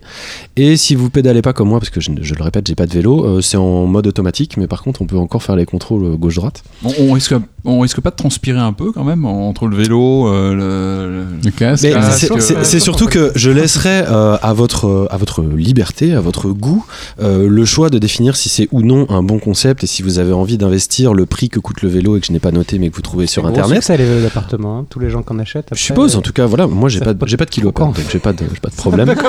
Mais là où je voulais revenir, c'est que j'ai trouvé du plaisir à faire ça sans vélo. Il y a un jeu, par exemple, d'hélicoptère où on doit euh, une simulation d'hélicoptère. Et ben, je- j'ai Mais- adoré. mais C'est tu- tu- c'est Thunderblade. Tu vois, on parlait des années 80. C'est Thunderblade. Un hélicoptère En d'appartement VR. aussi. Mais t'es censé faire quoi du coup tu, tu Bah en pilotes fait, tu, l'hélicoptère, ouais, ouais, non c'est Tu- c'est tu très, pédales pas c'est très basique. Tu dois contrôler un hélicoptère euh, en rasemote euh, à l'intérieur de canyons dans des montagnes et puis tirer sur des, sur des tours qui elles aussi euh, cherchent à te détruire. Et rien que le fait de, de s'envoler, etc. Bon, j'ai mis un quart d'heure avant de comprendre comment on décollait, mais bref, parce que sans le vélo, c'est pas simple. Évidemment, Ouais, il faut non, faire preuve je- Avec un d'imagination. vélo, c'est simple de décoller. Mais ça marche, ça marche. Et franchement, faut franchement, l'effet. L'effet est très, l'effet est très réussi. Euh, vous avez des jeux de cow-boy, euh, vous avez des jeux de tank, du kayak, tout un tas de trucs. Sur vélo aussi à chaque fois. Oui, mais vous, vous avez bien compris que je, euh, je viens de voir ta montre, elle est géniale ta montre, Patrick. Ah mais Une vieille montre euh, superbe avec un clavier intégré. Calculatrice Oh des là années là. 80. Ça, je peux faire des calculs s'il y a besoin à la volée comme ça. Et en fait, arrive. Ou appeler Kit. je, je reviens sur mon vélo. Donc, vous avez bien compris que je n'ai pas de vélo d'appartement d'ailleurs. euh, vous n'en voyez pas euh, autour de vous. Et il y avait un jeu de licorne où Oh le but non, ah Il y a un jeu de. J'y tiens. Écoute, je t'ai laissé faire sur le pacte. Laisse-moi mon jeu de licorne. Où on est une licorne. Et en fait, c'est très amusant parce que le jeu, est, euh, vraiment, c'est pourri. hein. C'est, euh, c'est au-delà du pourri. Ah, tu nous le vends bien. C'est- hein. c'est- Ouais. Mais il y a quand même des sensations. Et là, en fait, je, je- alors, de mémoire, le gameplay de la licorne, c'est vous êtes une licorne dans un parc et vous pouvez aller n'importe où en essayant de choper des fantômes. C'est un truc Ah, comme attends, ça. tu, tu joues pas à Resident Evil 7 et tu, tu joues à des trucs comme ça avec des licornes Parce que je chelous, t'explique, il faut t'imaginer dans le Grand Canyon, enfin dans un parc comme ça euh, de, de- des États-Unis. Et en fait, moi, je trique le jeu, je m'en fous et tout. J'ai pas de vélo, euh, je, vais en arrière et j'explore les frontières, euh, les frontières du monde virtuel. Là, ça te parle là tout de suite, euh, Vlad, ce genre de choses. Et vraiment, c'est très bien. Et donc, euh, c'est gratos. Essayez-le sur le PSVR. Euh, ça vaut peut-être pas effectivement des, des- des expériences euh, VR plus pointues, mais dans le genre de truc délirant et, euh, et- et assez amusant, ça se pose là. Mais du coup, Le- c'est en vue à la première personne? Oui, tout est en vue. Comment tu sais que t'es une licorne?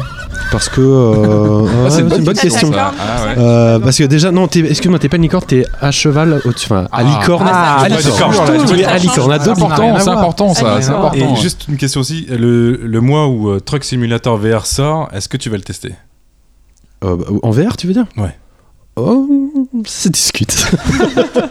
Les pires, S'il y a euh, une licorne, pourquoi pas les pires penchants. Euh, Desert Bus en VR. Euro Truck Simulator. Je change de sujet. Il y a une enquête en cours dans la VR et c'est une petite capsule que je vous fais écouter maintenant. Enquête en cours. Je ne comprends pas pourquoi euh, The Last Guardian n'a pas été utilisé par euh, Sony pour promouvoir le PlayStation VR. C'est-à-dire que tout ce qu'il y a d'intéressant, tu, tu disais, moi j'adore euh, le, euh, jouer un personnage petit, donc euh, toute cette histoire d'échelle. Et moi, ce qui m'a vraiment marqué, c'est cette proximité qu'on pouvait avoir avec ce géant euh, à plumes. Et je trouve que ça aurait été totalement logique de la part de Sony de développer une expérience de Last Guardian euh, en VR, même si ça dure 5 minutes. Euh, et le fait que ça n'ait pas été euh, abouti, alors oui, je crois que j'avais posé la question au studio, un truc comme ça, il m'avait dit oui, mais on n'a pas vraiment le temps, on essaye de policher le jeu et tout ça, bullshit quoi. C'est vraiment, euh, ça aurait pris aucun temps euh, à faire, c'était hyper utile pour Sony de pouvoir te mettre un casque et te mettre en bas, euh, en bas de tricot, euh, de pouvoir le, le toucher les plumes, et il y a rien. En fait, pour moi, ça traduit vraiment le fait qu'ils ont fait, ah, c'est un peu bizarre à dire comme ça, mais le strict minimum à la sortie du jeu. Alors, on ne sait pas qui est la personne qui s'exprime. Tout ce qu'on sait, c'est que cet enregistrement date de février 2017 et qu'à l'époque, on avait vraiment envie de voir The Last Guardian en VR. Et comme par hasard, euh, c'est arrivé. C'est gratuit. J'ai essayé ça. Euh, je sais pas si autour de cette table d'autres euh, ont pu essayer. Vladimir, je crois. Absolument, tu m'as un peu forcé, mais euh, Non, ça c'est le un truc casque. hors antenne. Il faut pas le dire, ce genre de choses. Euh, Patrick, peut-être aussi non Non, j'ai pas essayé. Il faut que j'essaye. Euh, Après l'enregistrement, je te C'est un segment en cours, non? C'est c'est quoi exactement? Bah, je peux pas spoiler. Ah bah non, mais c'est important de savoir euh, où on met le, la tête. Bah, en fait, on met la tête dans l'univers de Fumeto Ueda. Je crois que c'est ça le plus important. C'est Ouais. ça qu'on a. oui, parce que c'est pas un morceau du jeu, je crois. Pas. Si, si, c'est un morceau du jeu. Ah Bien sûr que si, ouais. C'est un morceau du jeu qui a été refait en, en- en VR. La réalisation, je vais pas en parler euh, plus que ça, mais c'est gratos, donc essayez-le. C'est uniquement sur PlayStation VR. La réalisation est, tr- est très très bonne. Et pour le reste, euh, bah, on aurait envie d'en voir, plus. On sait toujours pas. euh, D'ailleurs, on parlait euh, très rapidement dans les news du prochain jeu de, de Ueda. On sait toujours pas si ce sera en VR ou pas. On sait qu'il est très intéressé par la techno. En tout cas, on l'a voulu. Mais ce serait bien que c'est que tout le jeu passe en VR. Enfin, Non, enfin pas sur ce gameplay-là, je pense à mon avis, ce qui est... C'est impressionnant de, de voir un peu le, gigantesque, le gigantisme du truc, et, mais, mais au-delà de ça, euh, l'intérêt du jeu, il est... Non, parce que si c'est une, la- une question d'échelle, il faut que ce soit Shadow of the Colossus qui passe en VR. Pas de débat pendant la point VR, s'il vous plaît. On s'était promis ça. Ça fait deux semaines qu'on s'envoie des mails. Je veux dire, pas de débat. Tu t'es auto-cité, mais dans la même mission, euh, notre invité de l'époque disait que il fallait, pour faire de la VR, il fallait le faire depuis le début. Il fallait pas adapter des jeux euh, non VR. Ouais, tu parles, de, tu parles de. Vincent de Bokida. Exactement. Et là, euh, c'est vrai que j'ai l'impression que c'est quand même de l'adaptation. En tout cas, ça marche, ça marche très bien et on est content que ça existe et surtout, on est content que ça soit gratuit. Euh, je voulais revenir juste sur une petite rumeur aussi euh, concernant euh, un PSVR Pro, une petite rumeur qui commence à pointer Ah ouais le bout de son nez. Euh, Bah, c'est vraiment le tout petit bout de son nez. Hein. C'est, Ouais, pour l'instant, c'est- c'est ça pas- va venir c'est un pas jour ou. L'autre. Enfin, je- Oui, ça paraît logique. c'est pas Euh, logique. ouais, l'idée étant, euh, et je trouve ça plutôt intelligent, euh, enfin plutôt recevable, euh, que la PlayStation 4 est interdite, la PlayStation 4 Pro pardon, est interdite d'exclusivité par Sony, et, et ce faisant, c'est un petit peu limitant pour le casque PSVR puisqu'on peut pas profiter véritablement de toute la puissance qu'on pourrait avoir avec la PlayStation 4 Pro. Et finalement, euh, si la PlayStation 5 euh, euh, n'arrive pas tout de suite, il serait possible, c'est au conditionnel, que Sony sorte un casque PSVR Pro dans l'intervalle pour essayer de faire une jonction et sortir du coup des exclusivités pour le casque PRVR Pro qui serait compatible que pour la PS4 Pro. Il faut suivre, vous pourrez là aussi passer la séquence au ralenti si vous n'avez pas compris. Et effectivement, je trouve que c'est un argument qui est tout à fait. euh, Qui pourrait peut-être aller sur la 5. le PSVR Pro, oui, Pro. oui, lui serait euh, du coup Il ferait, la jonction euh, aller vers la 5. ouais. ferait la jonction, mais euh, c'est quelque chose que j'ai trouvé euh, que j'ai trouvé intéressant. Euh, juste pour vous rappeler qu'il y a quand même plein de casques qui vont sortir euh, cette année, Parce bon, que sans fil. des, des casques oui, mais même avec fil, dont deux, euh, dont Surtout sans fil, le reste. Non, bref. Non mais allez-y, euh, faites, euh, il faut faites la que- séquence à ma place. euh, si vous voulez vous exprimer. Passe au sans fil, parce que c'est le seul Alors, la dernière émission ou celle d'avant, on avait annoncé justement les euh, bah, Facebook, euh, Zuckerberg qui annonçait son premier casque sans fil. Et ça, là, on était excités. Si tu reparles de casque avec fil, là, il va y avoir débat. C'est pas safe. Euh, c'est pas vrai parce que j'avais parlé euh, notamment du Pimax euh, 8K qui doit d'ailleurs sortir euh, normalement en janvier et euh, enfin du projet Magic Leap One, les lunettes de AR dont on a enfin entendu parler. Je vois Bénédicte qui me regarde comme ça. Non, mais je- perdu, AR, mais qu'est-ce qu'il dit? C'est quoi AR Euh, Augmented Reality. Ah d'accord. Parce qu'on est bilingue. Euh, et en fait, c'est une version. euh, c'est pas mal parce que c'est les, les- les- les lunettes de Magic Leap, je sais pas si vous avez vu ça, c'est euh, des lunettes qui sont connectées à un mini PC qu'on branche à sa ceinture et qui sont finalement une version évoluée d'HoloLens dont je parlais un peu plus tôt, mais avec cette fois deux verres et, et beaucoup, plus de, beaucoup plus de puissance. Par contre, on n'a pas de prix. Allez, je vais conclure ce point vert en vous parlant d'un truc dont j'avais pas du tout entendu parler, et donc j'espère que vous non plus, qui s'appelle Star Wars Jedi Challenge. C'est un nouveau jeu euh, Star Wars qui est disponible en préco euh, depuis le 13 décembre euh, sur le site de Lenovo. C'est un, un jeu en, en VR qui fonctionne avec euh, votre, sma- votre smartphone pardon, et le casque de Lenovo, donc j'imagine qu'ils ont une exclu là-dessus. Euh, je sais absolument pas si c'est bien. S'il y a quelqu'un qui veut le tester pour moi et nous envoyer son avis, ça coûte 299 euros. Euh, Oula, quand même. L'ensemble, Ah l'ensemble. Est-ce que ça vaudra la fameuse mission VR de Star Wars Battlefront 1 qui était, euh, qui était terrible, très courte mais très très bien Hmm. C'était. euh, Bah là, apparemment, il s'agit de combat au sabre laser. D'accord. Donc euh, Hmm. pourquoi pas Ça, ça Ça- peut être bien. Enfin après, pourquoi faut- pas, mais moi pas. En fait, Ouais. c'est surtout ça. Ouais. Euh, et ben voilà, c'est fini pour le point Merci, VR. François. Et on va enchaîner sur notre rubrique fraîche sur les jeux étudiants. Ariane, tu as reçu la petite équipe derrière un jeu qui nous avait tapé dans l'œil à l'Indiecade et qui s'appelle Planet's Revenge.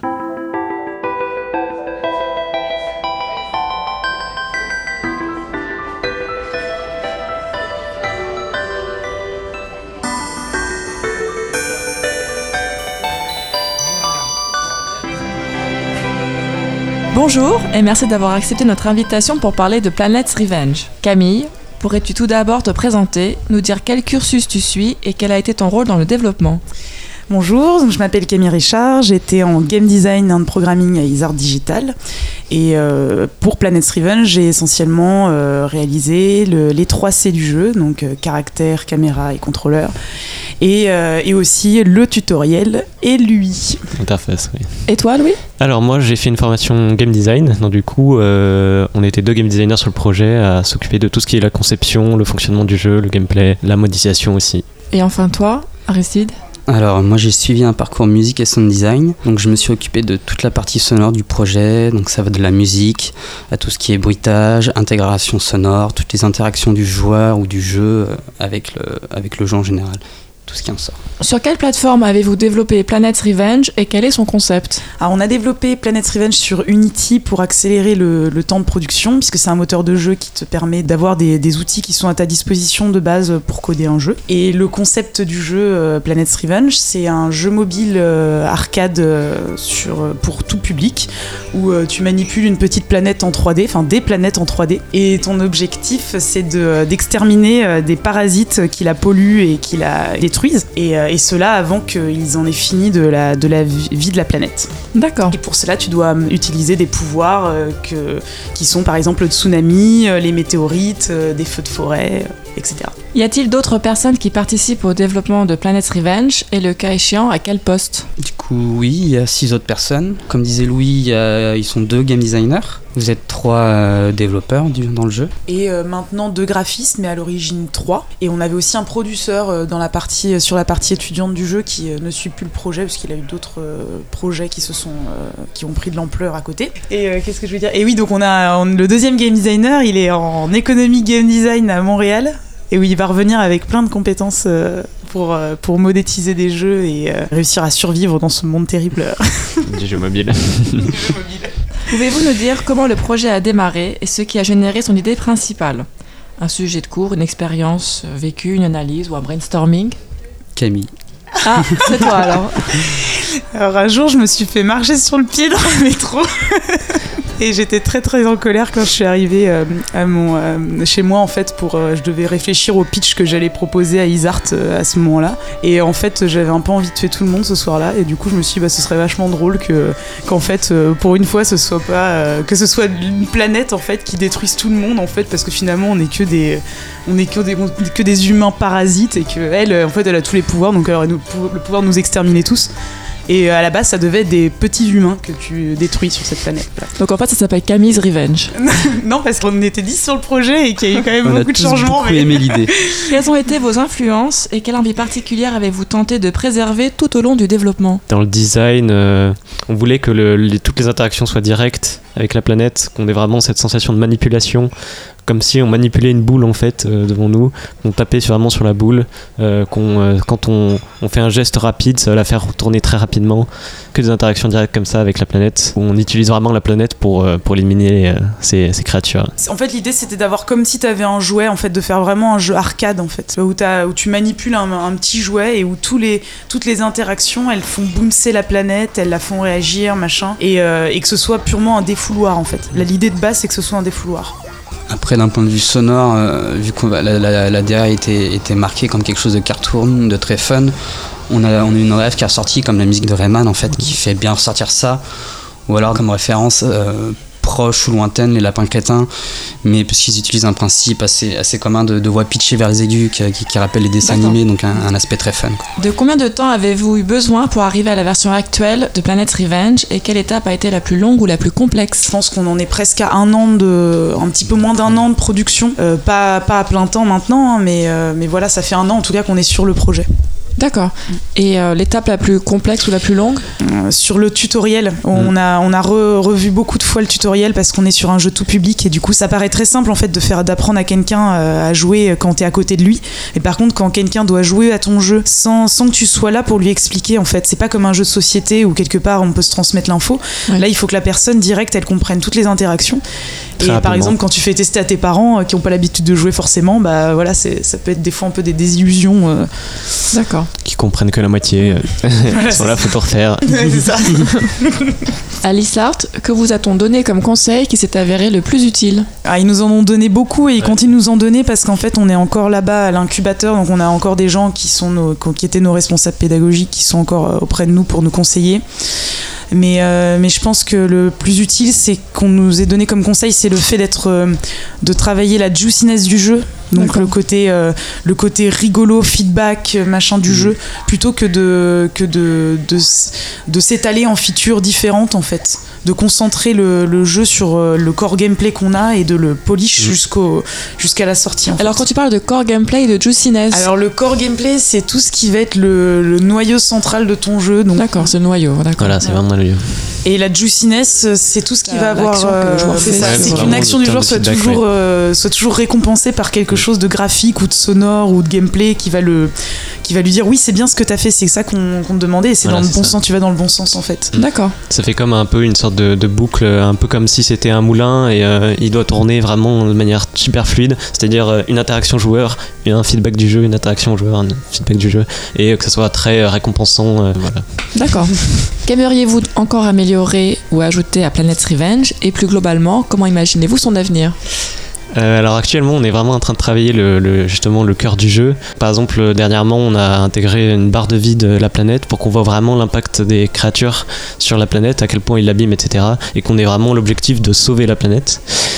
Et euh, ensuite, ce qu'on aimerait faire, c'est euh, travailler sur le, tout ce qui est un peu plus euh, long terme, enfin moyen terme, long terme, tout- toutes ces Ouais, cette la partie dimension-là, en fait. sociale ouais, du jeu, euh, on, va, on va beaucoup la travailler parce que c'est très important pour, le, pour du joueur occasionnel et du joueur sur mobile en fait qu'il y ait des moyens de se mettre une petite compétition avec ses camarades. Genre là, moi Mm. j'en suis à telle planète, euh, j'ai réussi à la, à la sauver en tant de temps euh, et toi, voilà. Donc un, tableau de, de score. Un leaderboard, exemple. ouais. Y a-t-il un moyen de se procurer ou d'essayer Planet Revenge? Sur le itch.io de l'école, il y a un APK qui est téléchargeable, mais qui est en fait la démo que de sortie d'école du jeu, donc c'est-à-dire pour nous une, une version vieille de plusieurs mois. Euh, après, c'est un jeu qui va être amené à sortir dans assez peu de temps. A priori, euh, nous, on imagine une sortie pendant quelques mois sur iOS et Android. Quelle est la leçon la plus importante que vous allez retenir de ce développement? Quand tu travailles avec des gens à qui ça se passe bien et avec qui tu as l'habitude de, de bosser, tu peux aller loin. Ouais, c'est vrai. euh, moi j'avais déjà bossé avec certaines personnes dans l'équipe et je pense qu'on a on a vraiment senti une cohésion et ce qui a fait qu'on a dépassé le cadre projet étudiant c'est dès le début on, était, on avait l'ambition on voulait faire quelque chose de on, on voulait faire quelque chose quoi sans, sans savoir où on allait. On voulait aller plus loin que le stade du projet étudiant et on, on a cru à nous on s'est donné les moyens on s'est poussé Et puis on a, on a aussi une équipe qui est très consciente des, des objectifs de chacun. C'est-à-dire que D'accord. En fait, c'est le, le dialogue euh, de ces plusieurs métiers qui est intéressant et qui aide Mm. beaucoup à travailler en fait, et qui est pas forcément évident dans, dans tous les cas. Effectivement Que chacun fasse un pas vers l'autre, euh, qu'on sorte un peu de nos fonctions. euh. Si on reste tous dans notre fonction de base, euh, ça va pas marcher.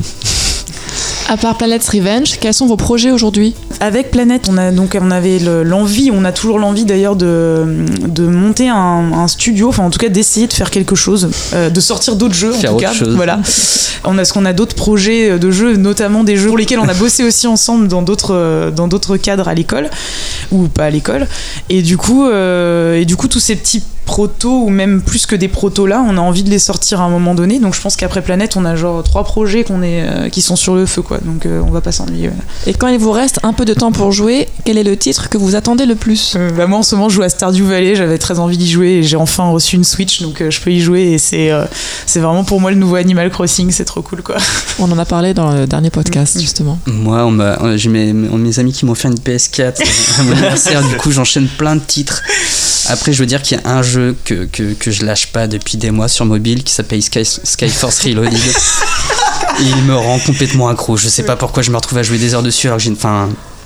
Il est, il est, lui, pour le coup, est vraiment juicy. Et toi, Louis? En fait, c'est en termes de, de jeux mobiles, on ne sait pas vraiment quels jeux vont sortir, etc. Euh, Ouais. On sait que quelques-uns, mais euh, enfin, je suis assez confiant sur le fait qu'il va y avoir de, de plus en plus de, de bons jeux. Et euh, quand on voit des, des jeux qui exploitent vraiment bien le mobile, enfin, il y en a plein d'exemples. c'est- Splitter Critter, et Splitter, ouais. ouais, Défense, euh, Matchland. Matchland, ouais, tous ces jeux là. Eh bien, merci beaucoup. Et au fait, vous avez une note pour le jeu ou des prix? On a eu plusieurs prix. Bon, euh, à l'école, déjà, on était récompensé du, du grand prix du jury en fait de, de notre promo. Ensuite, on était nominé au Ping Awards. Et surtout, en fait, on a eu le, le prix mobile euh, tablette de la Game Connection Europe 2017, qui nous a apporté pas mal de visibilité, de support. quoi. Mm. Surtout qu'on a pu du coup avoir un stand à la Game Connection, euh, ce qui est vraiment c'était une occasion rêvée quoi. Mm. Pour nous, ouais, du coup, on a rencontré plein de gens. Alors, c'était un peu le grand bain. euh, Mm. enfin, c'est-à-dire qu'on n'était pas du tout préparé à ça. Mais du coup, c'était super intéressant parce qu'on a rencontré des gens donc, euh, internationaux. euh, on a beaucoup dû pitcher notre jeu en anglais, ce qui nous fait vraiment du bien parce qu'on a besoin de s'entraîner là-dessus. Et on a dû parler, euh, on a dû parler économie, économie avec eux. Est-ce que comment on voulait commercialiser notre jeu et tout. Donc c'est pareil, c'est des sujets qu'on aborde rarement en cours. Donc Mm. c'est Et en anglais. Ouais. trauma. Tu sens le trauma. Disons que je pense que ça a permis de vraiment passer le cap du projet étudiant à. Bah, ça nous a fait rencontrer le publisher en avec qui on, tra- on- on discute en ce moment. Eh bien, merci beaucoup. On mettra les infos de Planet Revenge sur nos réseaux sociaux. Et nous, on se retrouve le mois prochain pour un nouveau Fresh sur un jeu étudiant. Merci. Merci à vous. Merci encore à eux, c'était vraiment super cool de les, rencontrer. Nous, on est tout excités de faire cette euh, nouvelle rubrique sur les, jeux étudiants. Euh, voilà, bah, vous en aurez plein d'autres. Euh, venez à notre rencontre si on vient pas vers vous avant. On va enchaîner avec notre petite rubrique snack sur les petits jeux.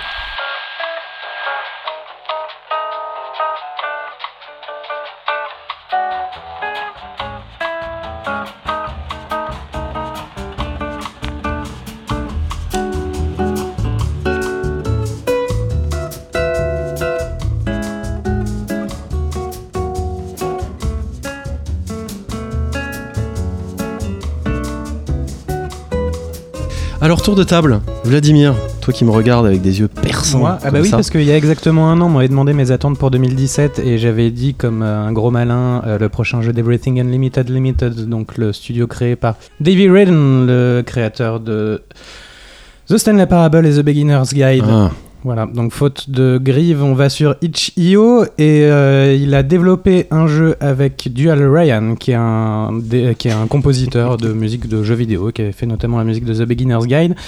Un jeu qui s'appelle Absolutely a True Crime Story et qui est un jeu qui raconte l'histoire vraie et absolument vraie euh, de la déchéance d'un héros, Kenny Reeves, qui devient criminel la Reeves de oui Kenny Reeves dans la ville de No Crime Story et vous voilà vous incarnez Kenny Reeves et vous essayez de, de le sauver. c'est sur quelle plateforme? J'ai pas compris. C'est sur, PC itch.io, en fait. c'est sur itch.io, c'est sur PC Mac.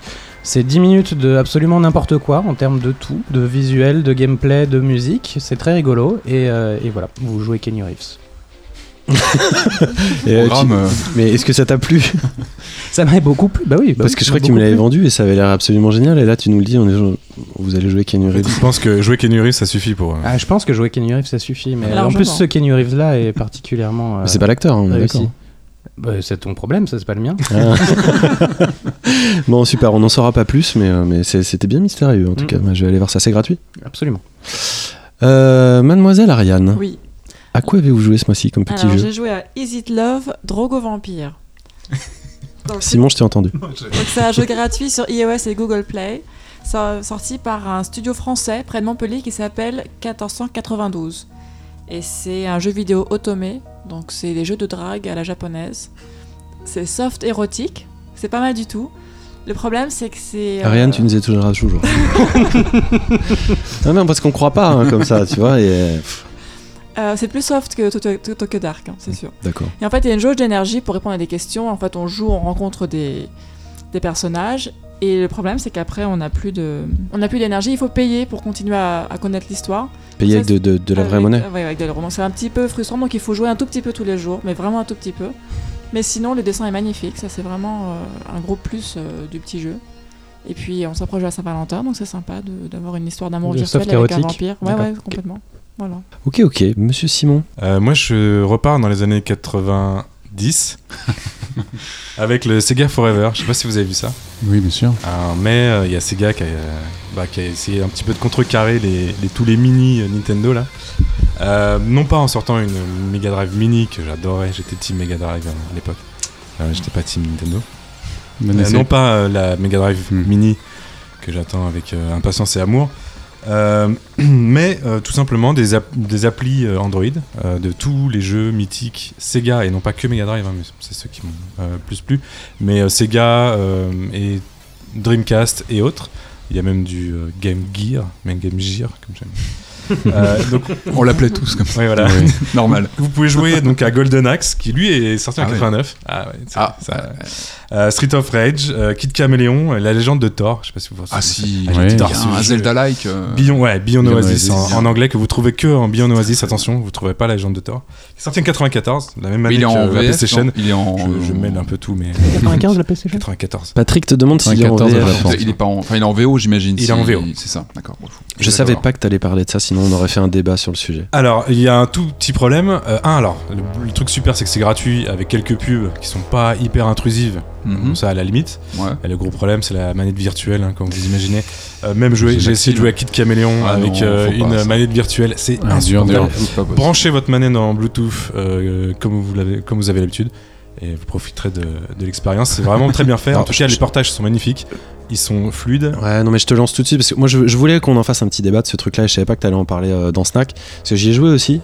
Et non, mais quoi Non, non, mais rien, rien, Mais- rien. Je dis rien, mais t'as de Dans l'hypothèse, t'aurais pas préféré avoir une Mega Drive Mini plutôt qu'avoir ça sur, euh, sur euh, Je te rappelle que Sega n'est plus fabricant de, euh, de machines depuis combien d'années? Attention, Oh là là, quiz. oui. Bah, mais, non, mais ça, c'est. Ah, non, Ah, non, non, 2001, mais là- 2001. Mais ça, ils auraient pu trouver des, des, des solutions. Les, les, les NES Nintendo, Mini, c'est. des partenariats. Eh oui, mais Mais Non, mais les NES y Mini, ça a des pas été fait par, ça pas été fait par Nintendo, les NES Mini. Elles ont été faites par un, studio français. c'est quand même un, un produit Nintendo validé par Nintendo et avec quand même une qualité de fabrication qui est. Non, mais des Mega, définition des Mega très Drive. Mini, on en a et elles sont de mauvaise Bah, qualité. C'est ça, faut, parce faut que dire c'est ce qui est. c'est pas du produit. Ils sont pas euh, Donc, Mega- euh, elles sont de Sega- mauvaise qualité. Sega, en tant qu'éditeur, ils auraient quand même pu bosser avec un, avec un fabricant ils ont pour pondre une Mega Drive Mini de meilleure qualité que Ils ces ont de très trucs-là. bonnes raisons de le faire, j'imagine. Ou ils attendent. Ah, en tout cas, moi, j'attends déjà la Master System Mini. hein, Excusez-moi, parce que oui. il faut aller dans l'ordre chronologique. Non, mais t'as bah, raison, t'as Et raison. la Game Gear Mini, c'est ma- je sais Sega pas Mark ça ressemblerait. Moi, j'étais frustration. hein, Je peux vous dire, euh, les, les jeux sont super bien portés, mais, mais sur une machine qui est, qui est pas du tout C'est quand ça. même quoi. très joli et c'est gratuit. Il y a une compile sur 3DS comme ça de, de jeux. Il y en a un million des compiles Mega Drive. Mais en, en 3, mais en 3D relief. Ouais, avec ouais, les, ouais, les- les bons. Qui Les... est, qui est pas mal, hein. Ouais, c'est ouais. Bon, Sébastien, tu parles. C'est quoi ton petit jeu, toi, ce mois-ci? Eh bien, moi, c'est Captain Tsubasa Dream Team. Qui est, euh, Olivier Tom Voilà, Olivier Tom. euh, donc c'est des mangas de 81, des animés de 83 au Japon, arrivé en 87 en France. Ça fait depuis 88 qu'il existe des jeux, euh, des jeux Olivier Tom euh, au Japon, euh, qui sont en fait des mélanges entre un jeu de foot et un jeu de, un jeu de tactique. Donc euh, c'est assez déroutant au premier abord. Le, le principe c'est que le, le- le jeu c'est vous avez une carte vue de dessus du terrain de foot avec les joueurs qui sont des petits cercles qui bougent et quand deux cercles se rencontrent à ce moment-là, changement de représentation et on voit une sorte d'affrontement qui ressemble à des affrontements euh, tour par tour d'un d'un Final Fantasy ou Shining Force. ou Shining Force.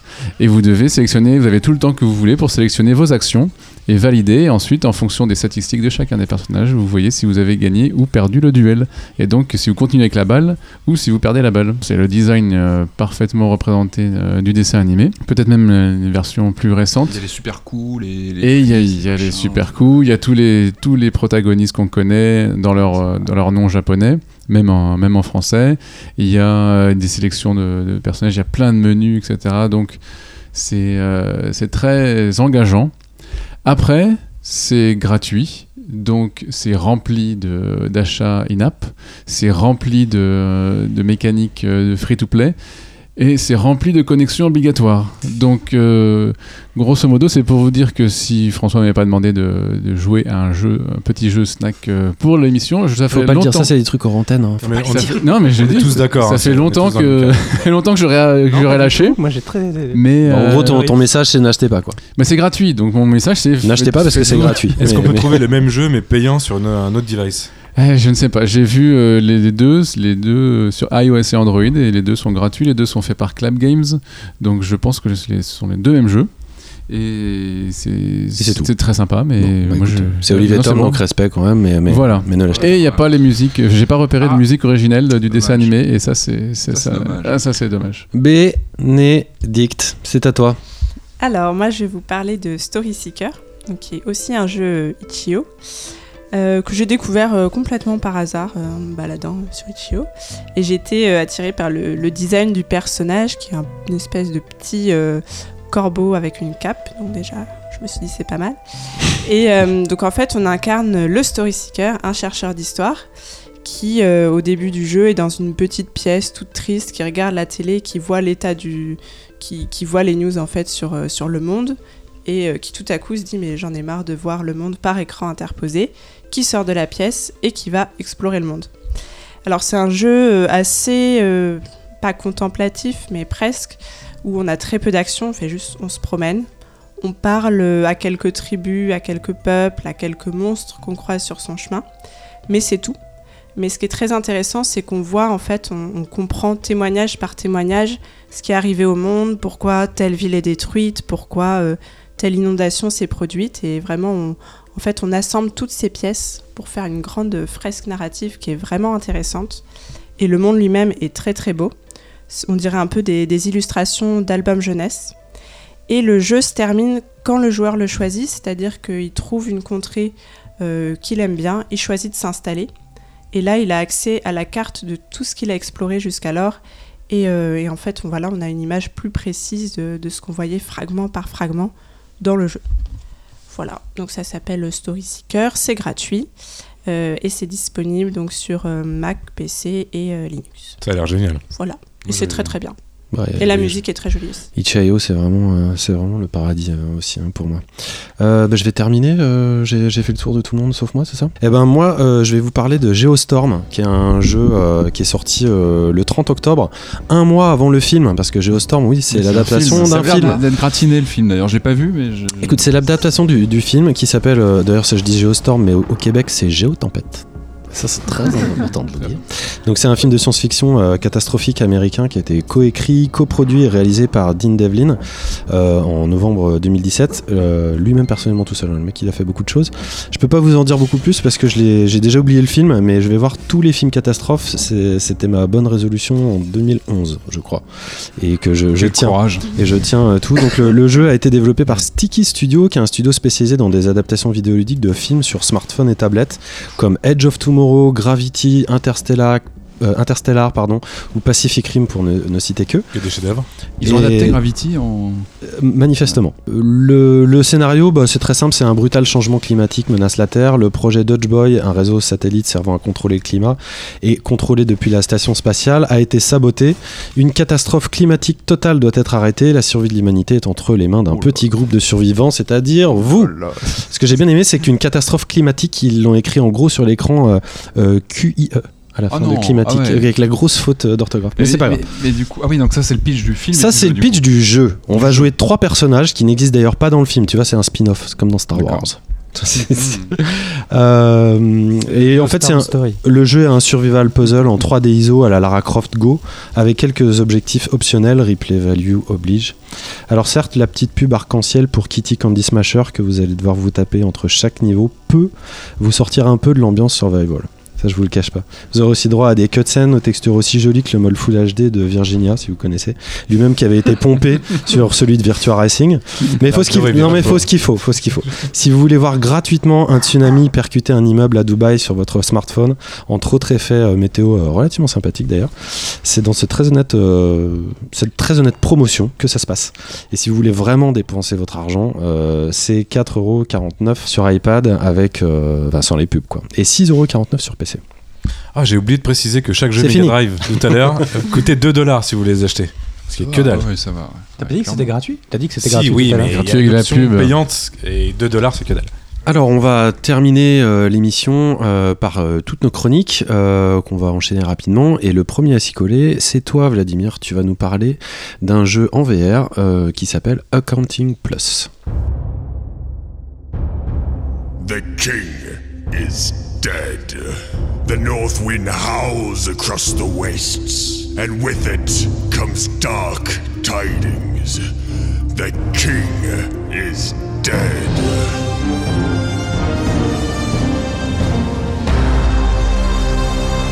You! What are you doing here in my place? What are you doing in my place? Get the fuck out of here! You get the fuck out of here! What are you doing? Accounting Plus donc est un jeu de Justin Roiland, le créateur de Rick et Morty, et euh, de Crows Crows Crows, le studio fondé par William Puff Pug, je sais pas comment on dit. Purr. Purr. C'était très bien. Euh, qui était donc euh, le développeur de The Stanley Parable. C'est un jeu en exclusivité PSVR. Euh, ils ont commencé par faire Accounting sur HTC et ils en ont fait une version augmentée et améliorée pour PSVR qui est sortie donc en décembre. Euh, il va s'agir pour le joueur d'une grande plongée euh, dans la réalité virtuelle, dans une succession de mondes euh, imbriqués les uns dans les autres. Donc on va passer notre temps à enfiler des casques de réalité virtuelle pour plonger un peu plus profondément dans la réalité virtuelle. Donc comme une Inception de la réalité virtuelle, ça fait beaucoup de fois le mot réalité virtuelle, plus que dans le point VR d'ailleurs. C'est un jeu euh, absolument, euh, on va dire, loufoque, très bien écrit, avec des dialogues de très belle facture. Entièrement en anglais, non sous-titré, donc parfois un peu, un peu difficile euh, à, à comprendre, surtout que ça parle très vite, c'est- bien, bien joué, mais ça parle très vite. Euh, c'est un peu compliqué de raconter ce que vous allez y faire, parce que globalement, vous pouvez euh, vous saisir d'un peu tous les objets et les balancer un peu dans tous les sens. Euh, le déplacement, c'est en vue à la première personne, mais le déplacement se fait par téléportation, qui est un système euh, qui se fait beaucoup maintenant dans les jeux en VR. Ouais, c'est pour éviter d'avoir de la cinétose. Ouais, c'est euh, donc du- le mal de la réalité virtuelle. Le mal des transports mal en des réalité transports. virtuelle. Et donc on va interagir avec un peu tout ce qui est autour de nous et on va essayer de progresser, voilà, d'aller au plus profond euh, de, de ces mondes en, en réalité virtuelle. C'est très drôle, c'est euh, ça va à 100 à l'heure. C'est c'est scénarisé ou c'est plutôt une expérience euh, artistique? C'est un peu des deux. C'est-à-dire qu'il y a un scénario sur la durée, mais qui est un peu décousu. Alors globalement, vous allez atterrir dans des petits mondes qui sont déjà peuplés de créatures euh, désagréables, mais qui sont très heureuses de vivre là où elles sont. Et donc vous êtes un peu l'élément perturbateur de, leur univers, et vous allez un peu leur pourrir leur vie. Et puis plus ça avance, plus vous allez être forcé en fait de leur pourrir la vie euh, pour que le jeu puisse progresser, bien malgré vous donc. Euh, parce que vous n'avez pas du tout envie d'être méchant, parce que finalement vous êtes assez méchant. Mais euh, ça se. C'est. Euh, c'est pareil, ça m'a. Pardon. C'est un peu compliqué là. C'est pas grave. Euh, Tu sur veux le que je te relance ou pas? Ouais, je veux bien. Dans le propos, c'est aussi nihiliste qu'un Rick and Morty ou pas? Mais je connais pas aussi bien Rick and Morty que toi, donc il faudra que tu y joues pour que tu puisses me le dire. Euh, c'est oui, c'est complètement, euh, c'est complètement nihiliste. C'est Oui, rien à foutre, de euh. rien à foutre. Il faut tout péter et tout tuer. Et C'est euh, exactement ça, Rick and Morty. Ouais. donc. Bah, donc euh, c'est plutôt comme ça effectivement. Quand je t'ai vu y jouer, toi, tu suais un petit peu quand même. Ça avait l'air euh, éprouvant comme expérience. Alors c'est un peu physique parce que euh, on nous demande de jeter des trucs parfois. euh, il faut y mettre un peu de nerf. La, physique est plutôt réussie d'ailleurs là-dessus. Quand on a un objet en main, on a, bien le sentiment de l'avoir en main. Ça se joue plutôt avec le, les PS Move. Je crois que c'est plus sympa qu'à la manette.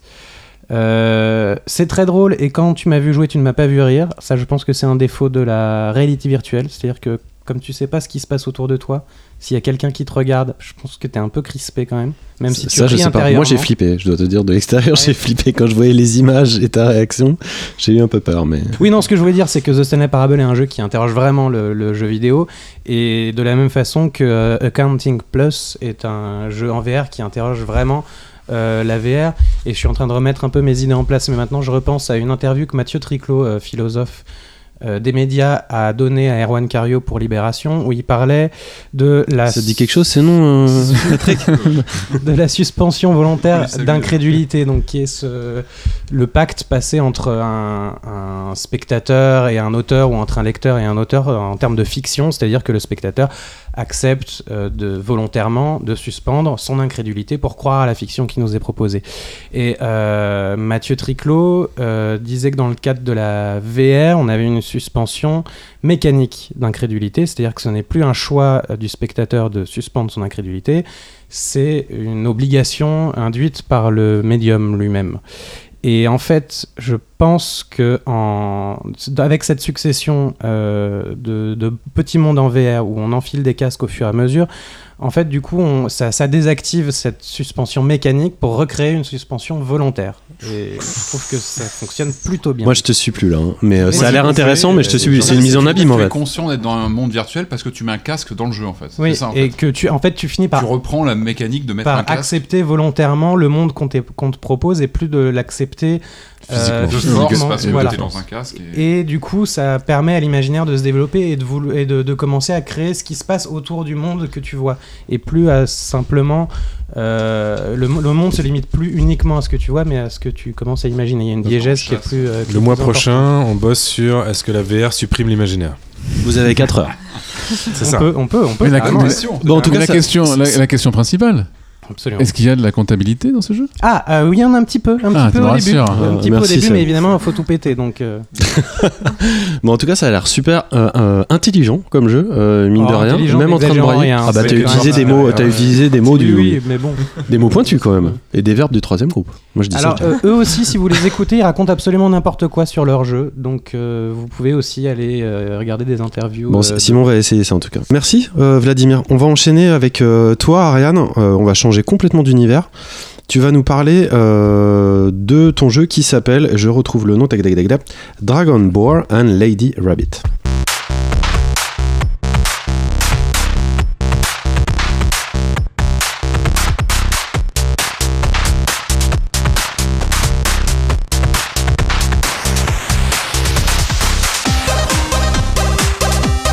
Alors, je vais vous parler de carottes et d'animaux. Donc, c'est un jeu plateforme 2D rétro euh, qu'on achète sur Steam qui est en solde à 2,69€ en anglais. C'est un jeu PC sorti donc le 26 décembre 2017. C'est un, un hommage en fait au, au jeu des années 80. Donc, le, le jeu vidéo se présente dans un, dans un écran de télé cathodique et en fait, on joue une Lady Rabbit qui doit chercher ses carottes en sniffant la terre. Euh, et en fait, donc, elle est aidée par des familiers, un dragon et un sanglier. Donc le dragon sert de, de monture volante et le sanglier de, de tank. Donc euh, ce que j'ai bien aimé, c'est que ça m'a rappelé en fait euh, mes, mes jours de chasseuse euh, sur World of Warcraft. Et, et en fait le but du jeu c'est de compléter chaque niveau en ramassant, en sniffant le plus de carottes possible. Pardon? Et- Oui tout à fait. C'est voilà, il faut sniffer des carottes, donc tu te mets par terre, tu renifles le sol, et t'as plein de carottes qui apparaissent dans des nuages. Ah, pour les fait- sentir en fait, voilà. pas pour les réduire en poudre et. Non, non, J'ai l'esprit mal parlé. C'est comme un chien, enfin un chien de chasse, sauf que tu as un lapin. Et, euh, et donc du coup, bah, ça te permet de savoir où sont cachées les carottes euh, dans le niveau. Et euh, grâce à tes familiers, il faut que tu arrives à rattraper toutes les carottes avant de pouvoir compléter le niveau.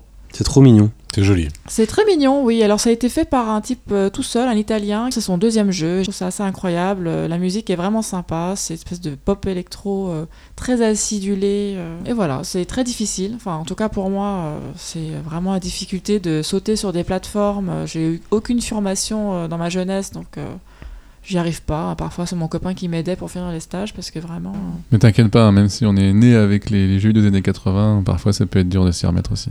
Ouais, exemple, euh, j'ai essayé Volgar le Viking euh, cet après-midi, pas plus tard, avec euh, Yao qui m'a prêté sa Switch et j'ai fait 20 mètres en 2 minutes. Ah oui, bon bah ça va, ça me rassure. Quoique c'était même 10 minutes. Mais j'ai toujours fait 20 mètres. Et les influences du créateur, tu disais, il t'a dit quoi? Pourquoi il a fait ça? Euh, bah alors en fait, il aime beaucoup les jeux des années 80. Donc lui, ses, in- ses inspirations, c'est les jeux de sur l'Amiga 500 et euh, la Sega Master System. Donc euh, Alex Kidd aussi, je pense qu'il aime bien parce que c'est deux fois plus beau qu'Alex. Kidd, quoi. Kidd, Oui, non, bien sûr, mais dans la façon de- du, du jeu, parce que moi, je j'ai pas touché à ces jeux-là, mais euh, Mais c'est vrai que sur, euh, sur Amiga, ça aurait pas dépareillé, euh, Patrick. Ah ouais, hein. ça, Ouais, moi, ça a ça été me- joli. Hein. Ça me fait penser à Great Genesis. Ouais, moi aussi, ouais, un petit côté Grid à System, mais de l'époque, pas le remake. Non, de Non, il, bah, ouais, on espère qu'il va faire d'autres jeux, ce monsieur, en tout cas, oui, c'est prévu. cool. C'est vrai, il va faire un jeu de stratégie. Voilà, il a pas voulu dire euh, plus, mais il travaille sur un jeu qui va qui va sortir cette année. Encore une fois, tout seul, euh, sans Kickstarter, sans rien. C'est Tu nous, tu nous rappelles le, tri- le prix? C'est 2,69€, c'est en solde. Bon, alors, bon, tout le monde y joue pour le mois prochain et on fait une review euh, complète sur, sur ce jeu qui a l'air trop choupinou. Moi, j'ai un vrai syndrome, hein, c'est dès que je vois 3 pixels et demi, maintenant j'ai envie d'y jouer sur Switch. c'est horrible. Ben, merci Ariane euh, pour cette chronique. Euh, on va enchaîner avec toi, Bénédicte. Tu vas nous parler de Golden Sun. Et fait. avant qu'on qu'on aborde ce sujet, tu vas nous parler un tout petit peu de toi, parce qu'il n'y a pas de raison. Tu arrives dans l'équipe de la Pléiade comme ça, et nous on veut savoir qui tu es, d'où tu viens, tout ça. Et la première chose, c'est de savoir sur quelle plateforme tu joues le plus. Alors moi je joue surtout sur euh, Xbox 360 et Xbox One euh, et sur euh, Game Boy Advance SP et euh, un peu euh, sur GameCube aussi. Que, des, que des plateformes hyper récentes. Bah la Xbox One, oui, mais Oui, la Xbox One. À quoi tu as le plus euh, joué euh, en, 2000, euh, en 2017, la- la- l'année dernière? C'était quoi ton jeu de prédilection? Alors j'ai surtout joué à un jeu qui n'était pas de 2017 qui était Borderlands 2 et tout, euh, tous ses DLC. Euh, mais en jeu de 2017, euh, bah, très original, mais j'ai beaucoup aimé Zelda. Voilà. Mais euh, c'est pas celui sur lequel j'ai passé le plus de temps. C'est plutôt Borderlands 2, C'est plutôt Borderlands qui est vraiment super et sur lequel je continue à jouer sur toutes les quêtes annexes. Juste le 2 Euh, juste le 2, j'ai jamais euh, testé. euh, voilà. Le 1 est mieux. Bah, je testerai. Enfin, c'est Simon qui le dit. hein, parce que- ils, ont, ils ont fait un. Telltale a fait un jeu sur Borderlands. C'est pour ça que Simon en parle. Parler les 8 épisodes précédents. je l'ai, mais je n'y ai pas encore joué. Et enfin, euh, c'est quoi le jeu que tu attends le plus à venir là? Alors, il y en a plusieurs en 2018. Il y a quand même un beau programme. Euh, C'est clair. Mais le jeu Walking Dead, le nouveau jeu Walking Dead, a l'air assez sympa. J'ai vu la bande-annonce, ça a été, euh, Euh, je trouve, tu veux dire la nouvelle saison? Non, Overkill The Walking Dead. Ah, Overkill. Euh, aussi le jeu Adventure Time, parce que je suis une très grande fan de la série. Et euh, la deuxième saison de Wolf Among Us, que j'a- j'avais adoré la première. Il y a des choix originaux, de mais euh, tout à fait L'un légitimes. des, l'un des meilleurs Telltale. Ouais, là tu viens de te faire un pote là. Euh, bah, merci Bénédicte. On va enchaîner donc sur ta rubrique sur euh, Golden Sun, une rubrique bah écoute euh, bien euh, bien dans le sujet Bien encore une fois, bien d'actu quoi. Euh, petit jingle.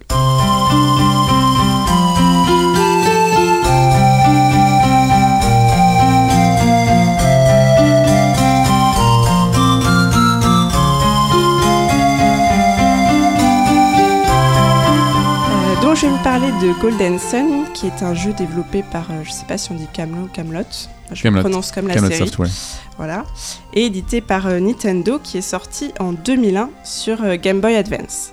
Donc, pas vraiment une actualité, mais bien un classique des RPG sur console portable.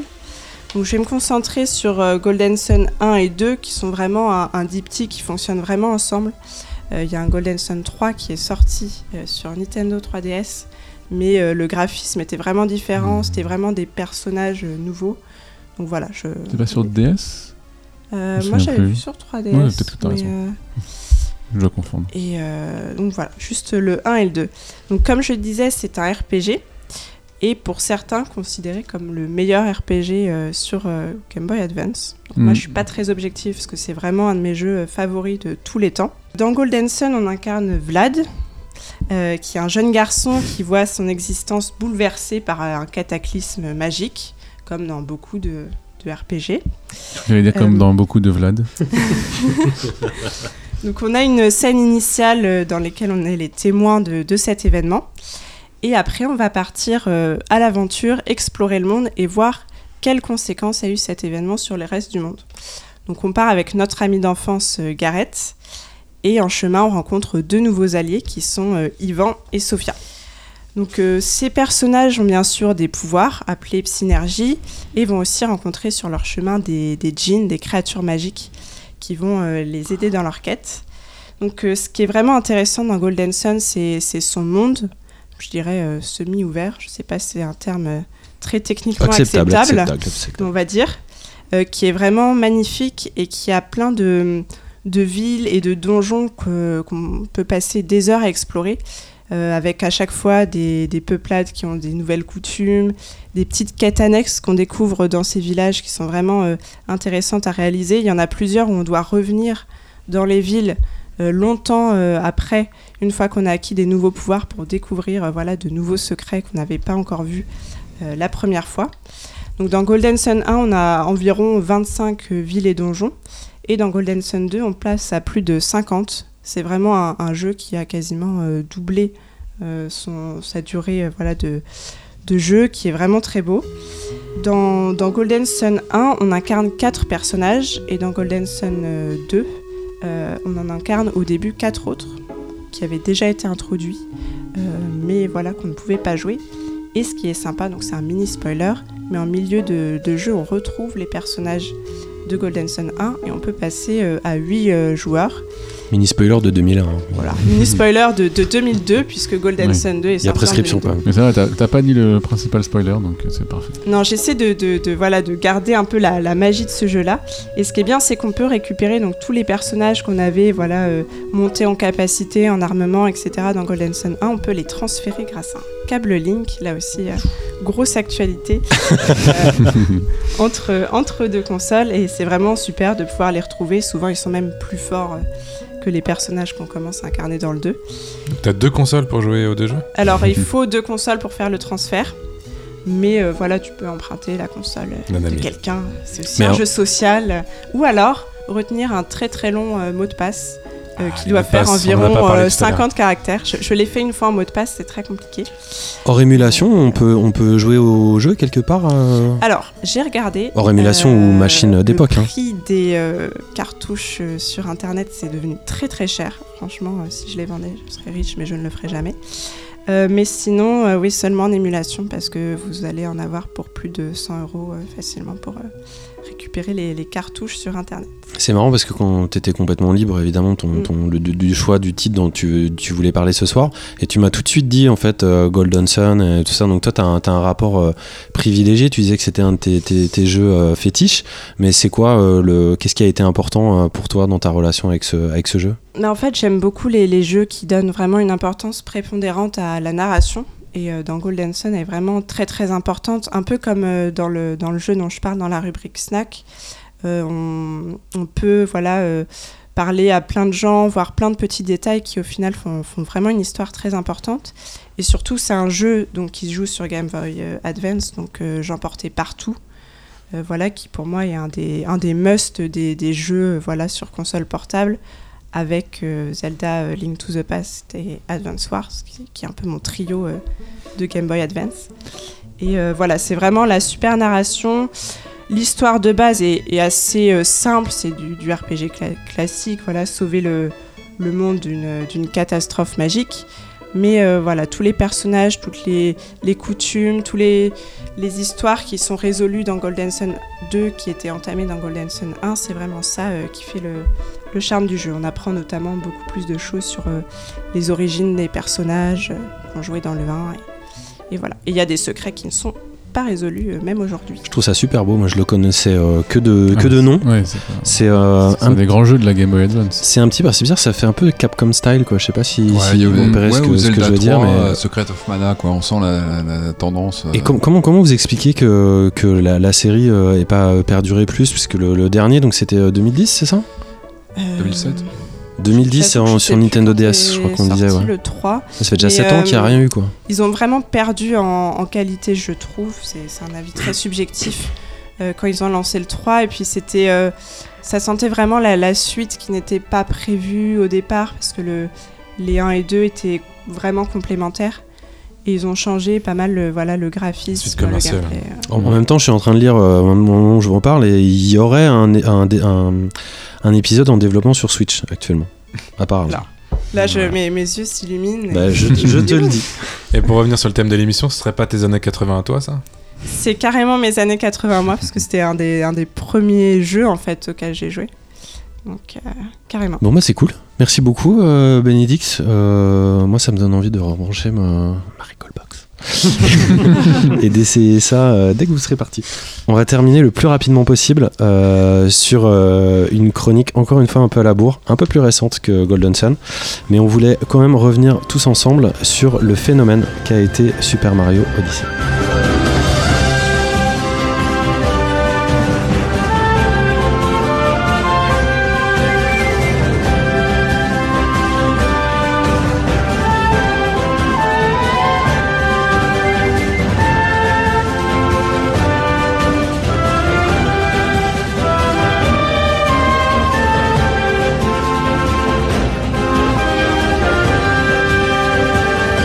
Alors oui, à la bourre, en effet, on est déjà au moins 60 jours depuis la sortie.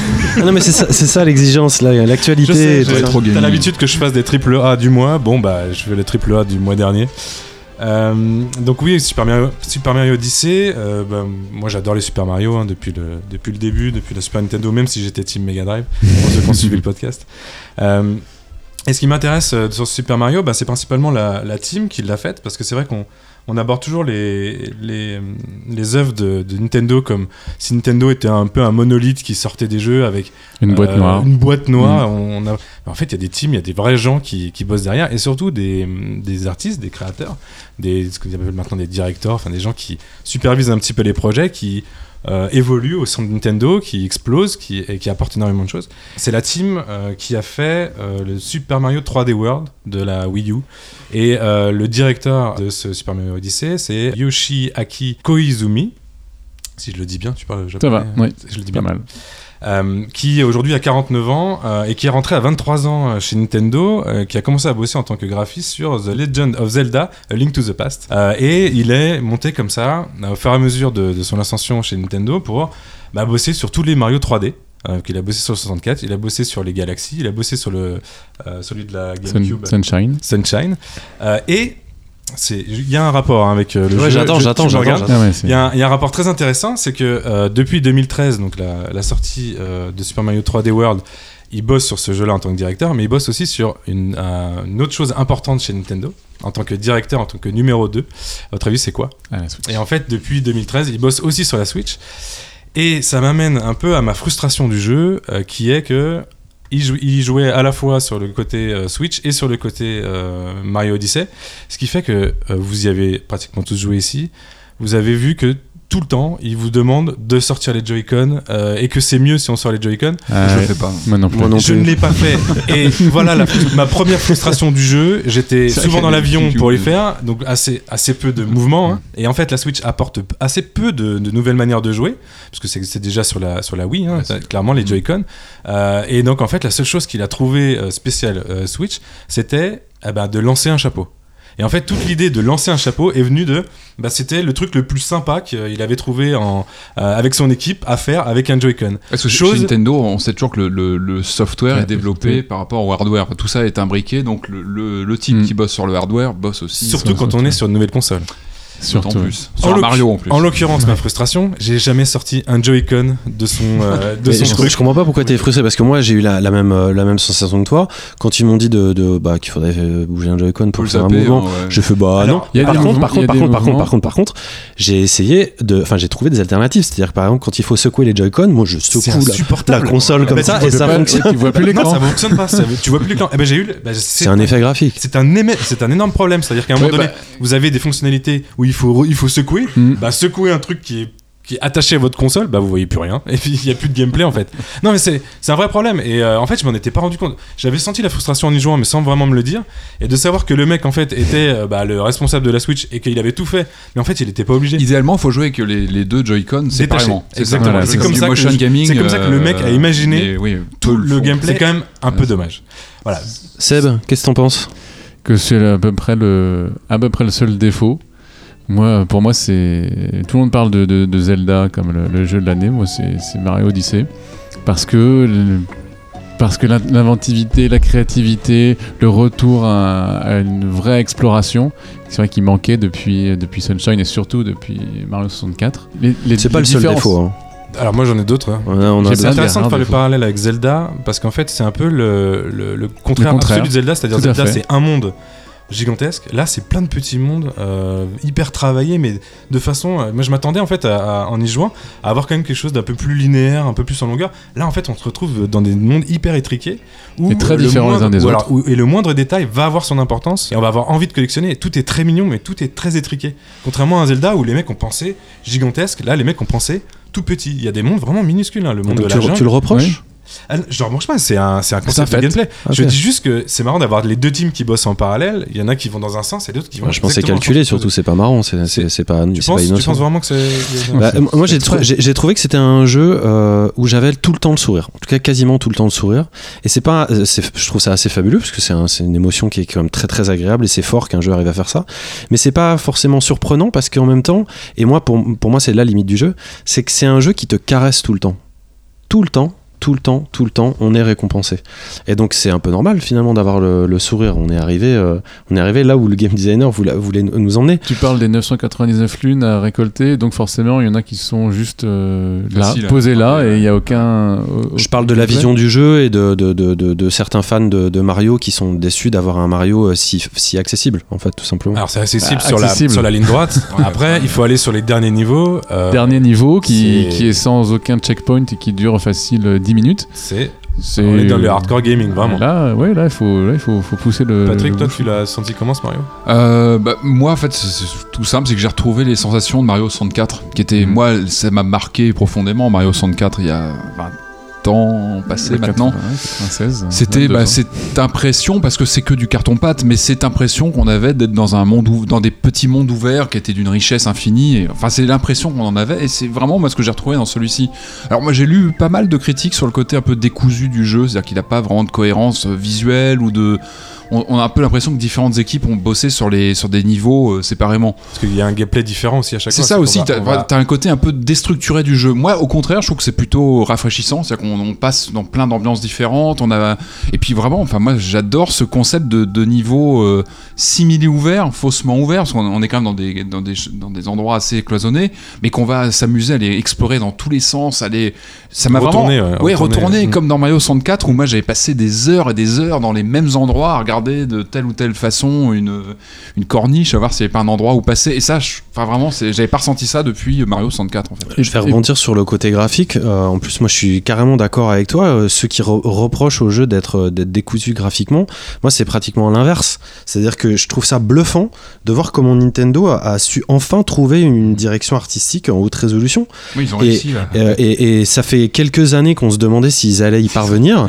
Euh, Il y avait le à- 3D World déjà qui bon, qui était, qui était un peu euh, entre deux, mais qui était joli, ils, mais ils y euh, sont parvenus en avec 3D. des partis pris hyper forts. Ouais, bah, le, le photoréalisme de la ville là, de Hallucinant. New York, Bah, je veux dire, les humains, mélanger des humains avec Mario, hein. balancer C'est- New York, etc. On a tous été, on a tous Ah, tiqué et on s'est dit, oh là, où est-ce que ça va Et, ça au marche, final, ça marche. super bien. J'adore parce qu'on rentre dans, le- c'est- on rentre dans un cinéma à un moment. Enfin, il y a, des- beau, ouais, ouais, il y a ouais. des trucs vraiment. Moi, pareil, tu disais que t'avais la banane en jouant. Moi, c'est pareil, j'ai un sourire béat en jouant. Enfin, c'est ça aussi, c'est la force, je pense. Moi, je préfère quand même quand ils font un imaginaire vraiment. euh. Enfin, moi, New York, c'est pas mon préféré du tout. Je trouve qu'il y a mieux hein, dans ce qu'ils ont imaginé. C'est vrai Euh, que ça surprend, mais c'est le. Disons que c'est comme, comme il n'y a qu'un seul monde sur les je sais plus combien, 15, 16, 20. euh, Mais ils ont tenté des choses au moins. Enfin, il y a un côté voilà, ils un ont peu tenté. expérimental. C'est pas tenté. parfait. En, même temps, en termes d'ambiance, au moins, ils ont tenté des trucs. euh, Non, mais encore une fois, ce, que- ce- ce rapport à la matière, le fait d'essayer de matérialiser, Mm. tu parlais de Mario 64, mais ce que c'est Mario dans nos têtes, dans notre imaginaire, et d'arriver à le transposer dans un univers HD, euh, réaliste ou pas d'ailleurs, mais que ça fonctionne. Mm. Euh, moi, je, je suis certain qu'il y a des jeux euh, qui, qui- qui ont été faits avant, par exemple le, le Yoshi, Mm. euh, ou qui a amené déjà ce rapport à la laine, ou des choses comme ça, qui a amené une forme de proximité, qui ont aidé à, à trouver une nouvelle façon d'appréhender l'univers Mario et de le transposer euh, bah, dans une idée et une envie géniale de se dire, ok, c'est quoi Mario en 2018 Ouais, c'est pas mal. Mais par contre, excusez-moi, mais on n'a pas encore parlé de la chose la plus importante dans ce Mario, c'est quand même le gameplay, c'est quand même le, les, comment on dit en français, les chapimorphoses. Quand même cette, cette idée C'est de, génial ça. de prendre le de contrôle. prendre le de- contrôle ouais. de, de, de Changer de 50 gameplay instantanément. 52 créatures je sais Ouais, quoi, je différentes dans tout le jeu et, et à chaque fois il y a des choses différentes et c'est pratiquement un gameplay différent euh, pour chaque créature qu'on contrôle C'est- Exactement. Et ça, non, ça c'est vraiment impressionnant. Euh, ça, c'est les causes positives. Et moi, j'ai un dernier. Je vais quand même terminer sur un bémol. Ça a choqué personne. J'ai jamais entendu personne en parler. Mais vous avez vu le scénario? Mais là, Ça vous a euh, pas choqué Si, justement, ils ont fait un scénario. que je suis Le mariage, Le forcé, mariage à mariage. l'église. Ça vous a pas choqué Moi, à la fin, j'étais là, mais pourquoi ils mettent la religion dans tout ça Et mais vraiment, c'est plus la Bah, symbolique, euh, c'est c'est plus la Bah symbolique. oui, mais Euh, la symbolique du mariage à l'église. C'est dans quoi Super Mario il y a Euh, attendez, attendez, mariage euh, à l'église sur Super Nintendo. Non mais il faut, il faut savoir qu'au au Japon, le mariage à l'église, c'est pas du tout religieux. C'est les, les Japonais, ils prennent le côté... euh, comment dirais-je Il y a une expression en, en japonais qui dit... Ils se marient euh, dans des fausses églises même. Comme Las Vegas. Mais oui, ils, À Tokyo, il y a, il y a- il y a des fausses cathédrales qui sont faites euh, en- enfin, dans les mais- quartiers juste pour faire des photos devant. Quoi. Mais c'est exactement ça, il y a une expression japonaise... ça m'a- J'ai une réaction un peu épidermique en disant au début, Non, bon, non, je me dis, de- bon, du mariage. Bon, ça fait chier, la mariage de force, c'est pas vraiment un thème qui m'intéresse dans Oui. Mario. Ensuite, à la fin, on voit que ça finit dans une église. Bon, désolé, désolé pour le spoil final, mais je disais, ah, mais pourquoi ils mettent Dieu dans tout ça? Enfin, vraiment, moi, je suis parti Alors un peu en, un peu en Mais non, mais il y a une expression japonaise qui dit, euh, si je me souviens bien, euh, un japonais né shintoïste euh, se marie euh, chrétien et, et meurt bouddhique, bouddhiste. C'est euh, intéressant. Ouais, C'est juste, ils, ils ont une philosophie de, de prendre le, le meilleur dans, dans- dans chaque chose. Après, Il n'y a pas forcément de, de vrai rap- C'est pas de rapport avec Dieu. euh, Je trouvais ça rigolo. de- Comme on- de- comme il peut ce, nous- ce rapport. au- Mais enfin, après, il y a- oui. il y, a aussi tout le concept du mariage. De... Bon, voilà, c'était bon. Ouais, je pense qu'on peut, qu'on peut se- que se réjouir quand Non, on a des bien, productions comme ça. C'est juste du bonheur. Après, on peut toujours critiquer. Il y a toujours des choses qui, qui, qui vont pas. Je reste toujours très curieux de, de la connexion entre Michel Ancel et, et, et Miyamoto. Je suis très curieux de, de savoir s'il y a. Ah, mais ils se connaissent, hein. Oui, oui, je sais. Mais il y, a des- il y a des designs d'ennemis pour moi qui m'ont qui m'ont très, enfin qui m'ont fait penser un peu à Rayman. Et il y a eu, euh, je sais pas, un déclic à un moment qui s'est fait euh, chez Nintendo. Manifestement, il suffit de regarder ces, ces derniers jeux produits pour pour s'en rendre compte. Une espèce de, une espèce de d'achèvement comme ça où tout se met en symbiose et on arrive à quelque chose qui est, euh, je vais pas dire la perfection parce qu'on ne c'est pas la perfection, mais on est vraiment dans la quintessence de l'art de Nintendo. On est exactement dans la production euh, qu'on a envie d'avoir et les jeux euh, auxquels on a, on a envie de jouer. Euh, moi, pour conclure, le, le- le truc que j'ai trouvé très euh, étonnant avec le recul, c'est de voir comment cet univers en fait euh, de Mario, comment c'est devenu si cohérent et si populaire en étant bâti à partir d'un empêchement, puisqu'il faut se rappeler que, que Mario a été créé euh, alors qu'Universal refusait euh, de céder euh, ses licences, en tout cas refusait de les, les céder pour, pour cher, et donc ils ont créé ce personnage-là finalement. Mm. Ils ont remplacé King Kong par, par Donkey Kong, et c'est- fait de fil Un Brutus. euh, de, de briques et de broc. Et au final, ça devient quelque chose d'absolument Mm. ultra cohérent. Et tout est venu de cet empêchement et d'un mur à franchir. Et je pense que pour moi, en tout cas, il a été vraiment largement franchi. Il y aura toujours Mario Mario 64 64 et Super Mario World. On est de d'accord. C'est les euh, deux, les deux, les deux piliers. euh, je préfère cette conclusion. Merci Simon. Euh, on va enchaîner, on va terminer, ça y est, c'est la fin, avec nos quartiers libres.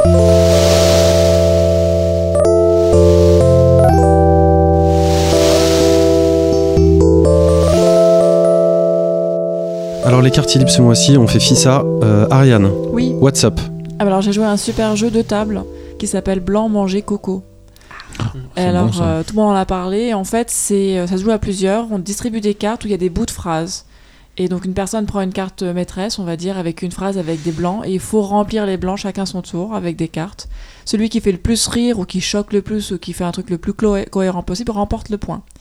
Et euh, j'ai joué à ça pour le Nouvel An, c'était super parce que bah, en fait on se défoule, ça fait du bien de rigoler euh, sur euh, ce tout et rien, c'est très politiquement incorrect. Enfin, ça dépend du groupe avec qui on joue. Ça peut vraiment virer dans un truc euh, horrible ou très drôle ou très correct.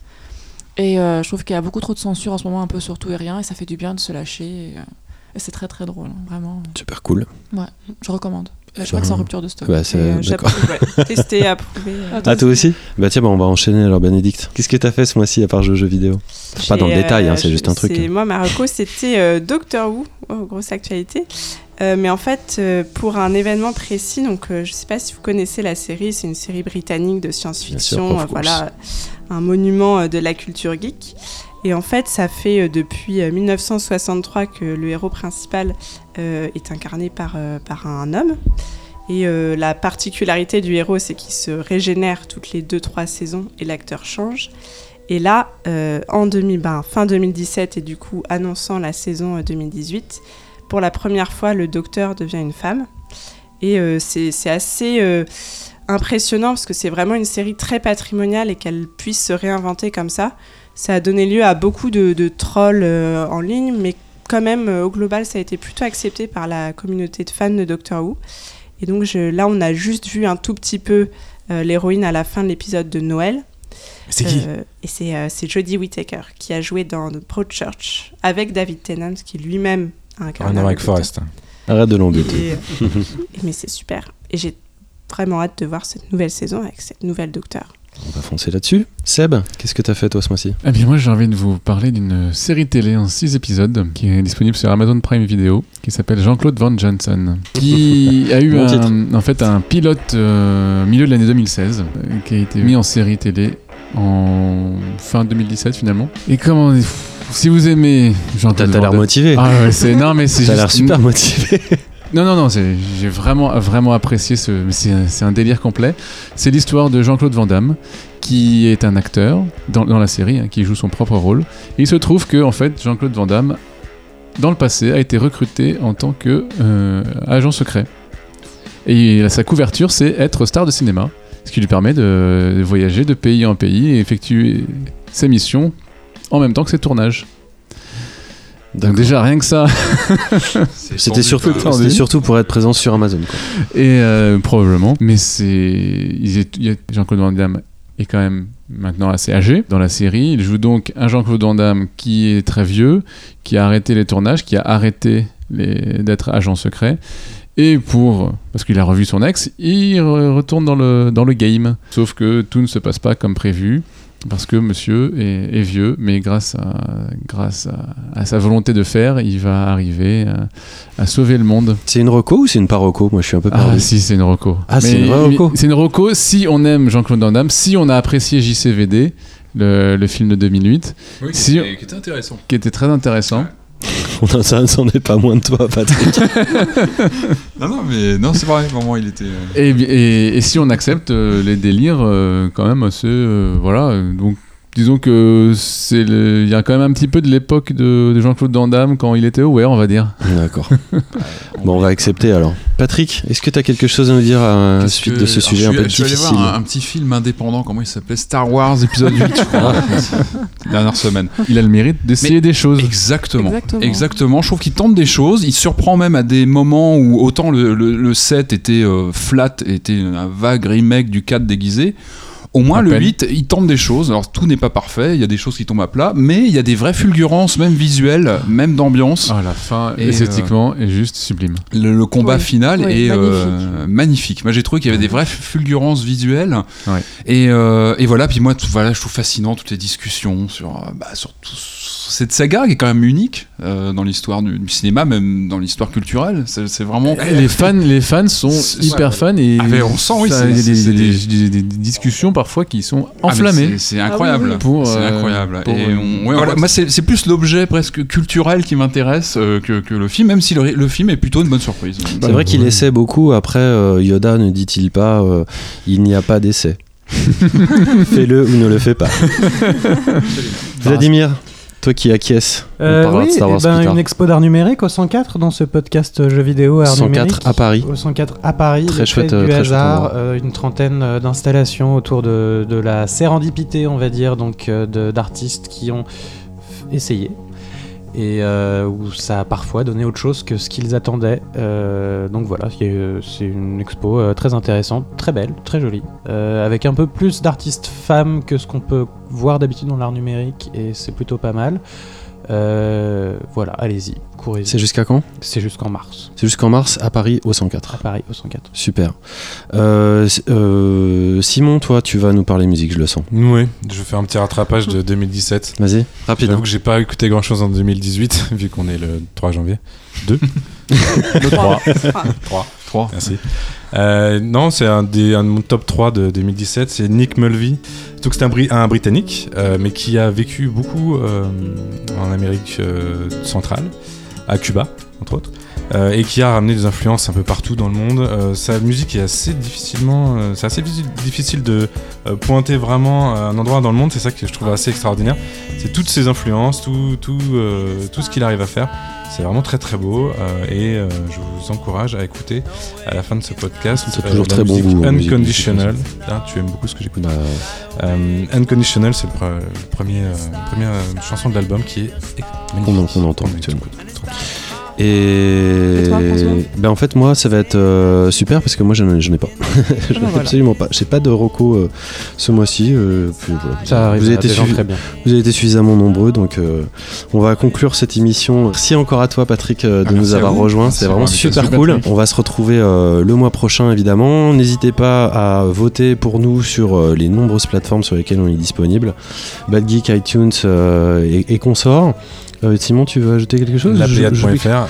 Sur la a- on a Pléiade.fr. un, un, uti- enfin, un- une personne C'est vrai qu'on a, on a fait un site très très tôt dont on est, dont on est très Ah oui, fier. et je m'excuse par rapport à Yetcha parce que j'ai débloqué son commentaire. On a des gros problèmes de spam. hein. Je- J'ai pas trouvé de solution et j'ai débloqué son commentaire pas, un des, mois après c'est pas des spams, c'est des fans. Euh, Ah, c'est des fans américains. non plus, Voilà, il a quitté. Des fans anglophones. C'est Bref, quoi la musique de, de fin? La musique de fin, on va se terminer en festival avec euh, la musique de. de Mick Mulvey. Le mec essaye de passer en force. Une démo Amiga. La musique de fin, euh, bah, soit. Micro Kids. Non, bah, soit les années 80. euh, Non, mais si on va finir sur les années 80, hein, on va se faire plaisir. Patrick, une musique des années 80. Dépêche mode. euh, je sais pas. Non, non, non. Ah, une musique vraie des années jeux vidéo. Ah, jeux Euh, vidéo. euh, bah, je. Qu'est-ce que. Je sais pas, un truc un peu. Megaman. Ah, c'est trop connu, ça. Faut un truc un peu Ah. plus. euh, là. Moi, j'hésite entre Xenon 2 Mega Blast, qui est un peu la ah ouais, patate. Xenon 2 C'est vrai que c'est c'est pas mal pas du tout, 80. hein.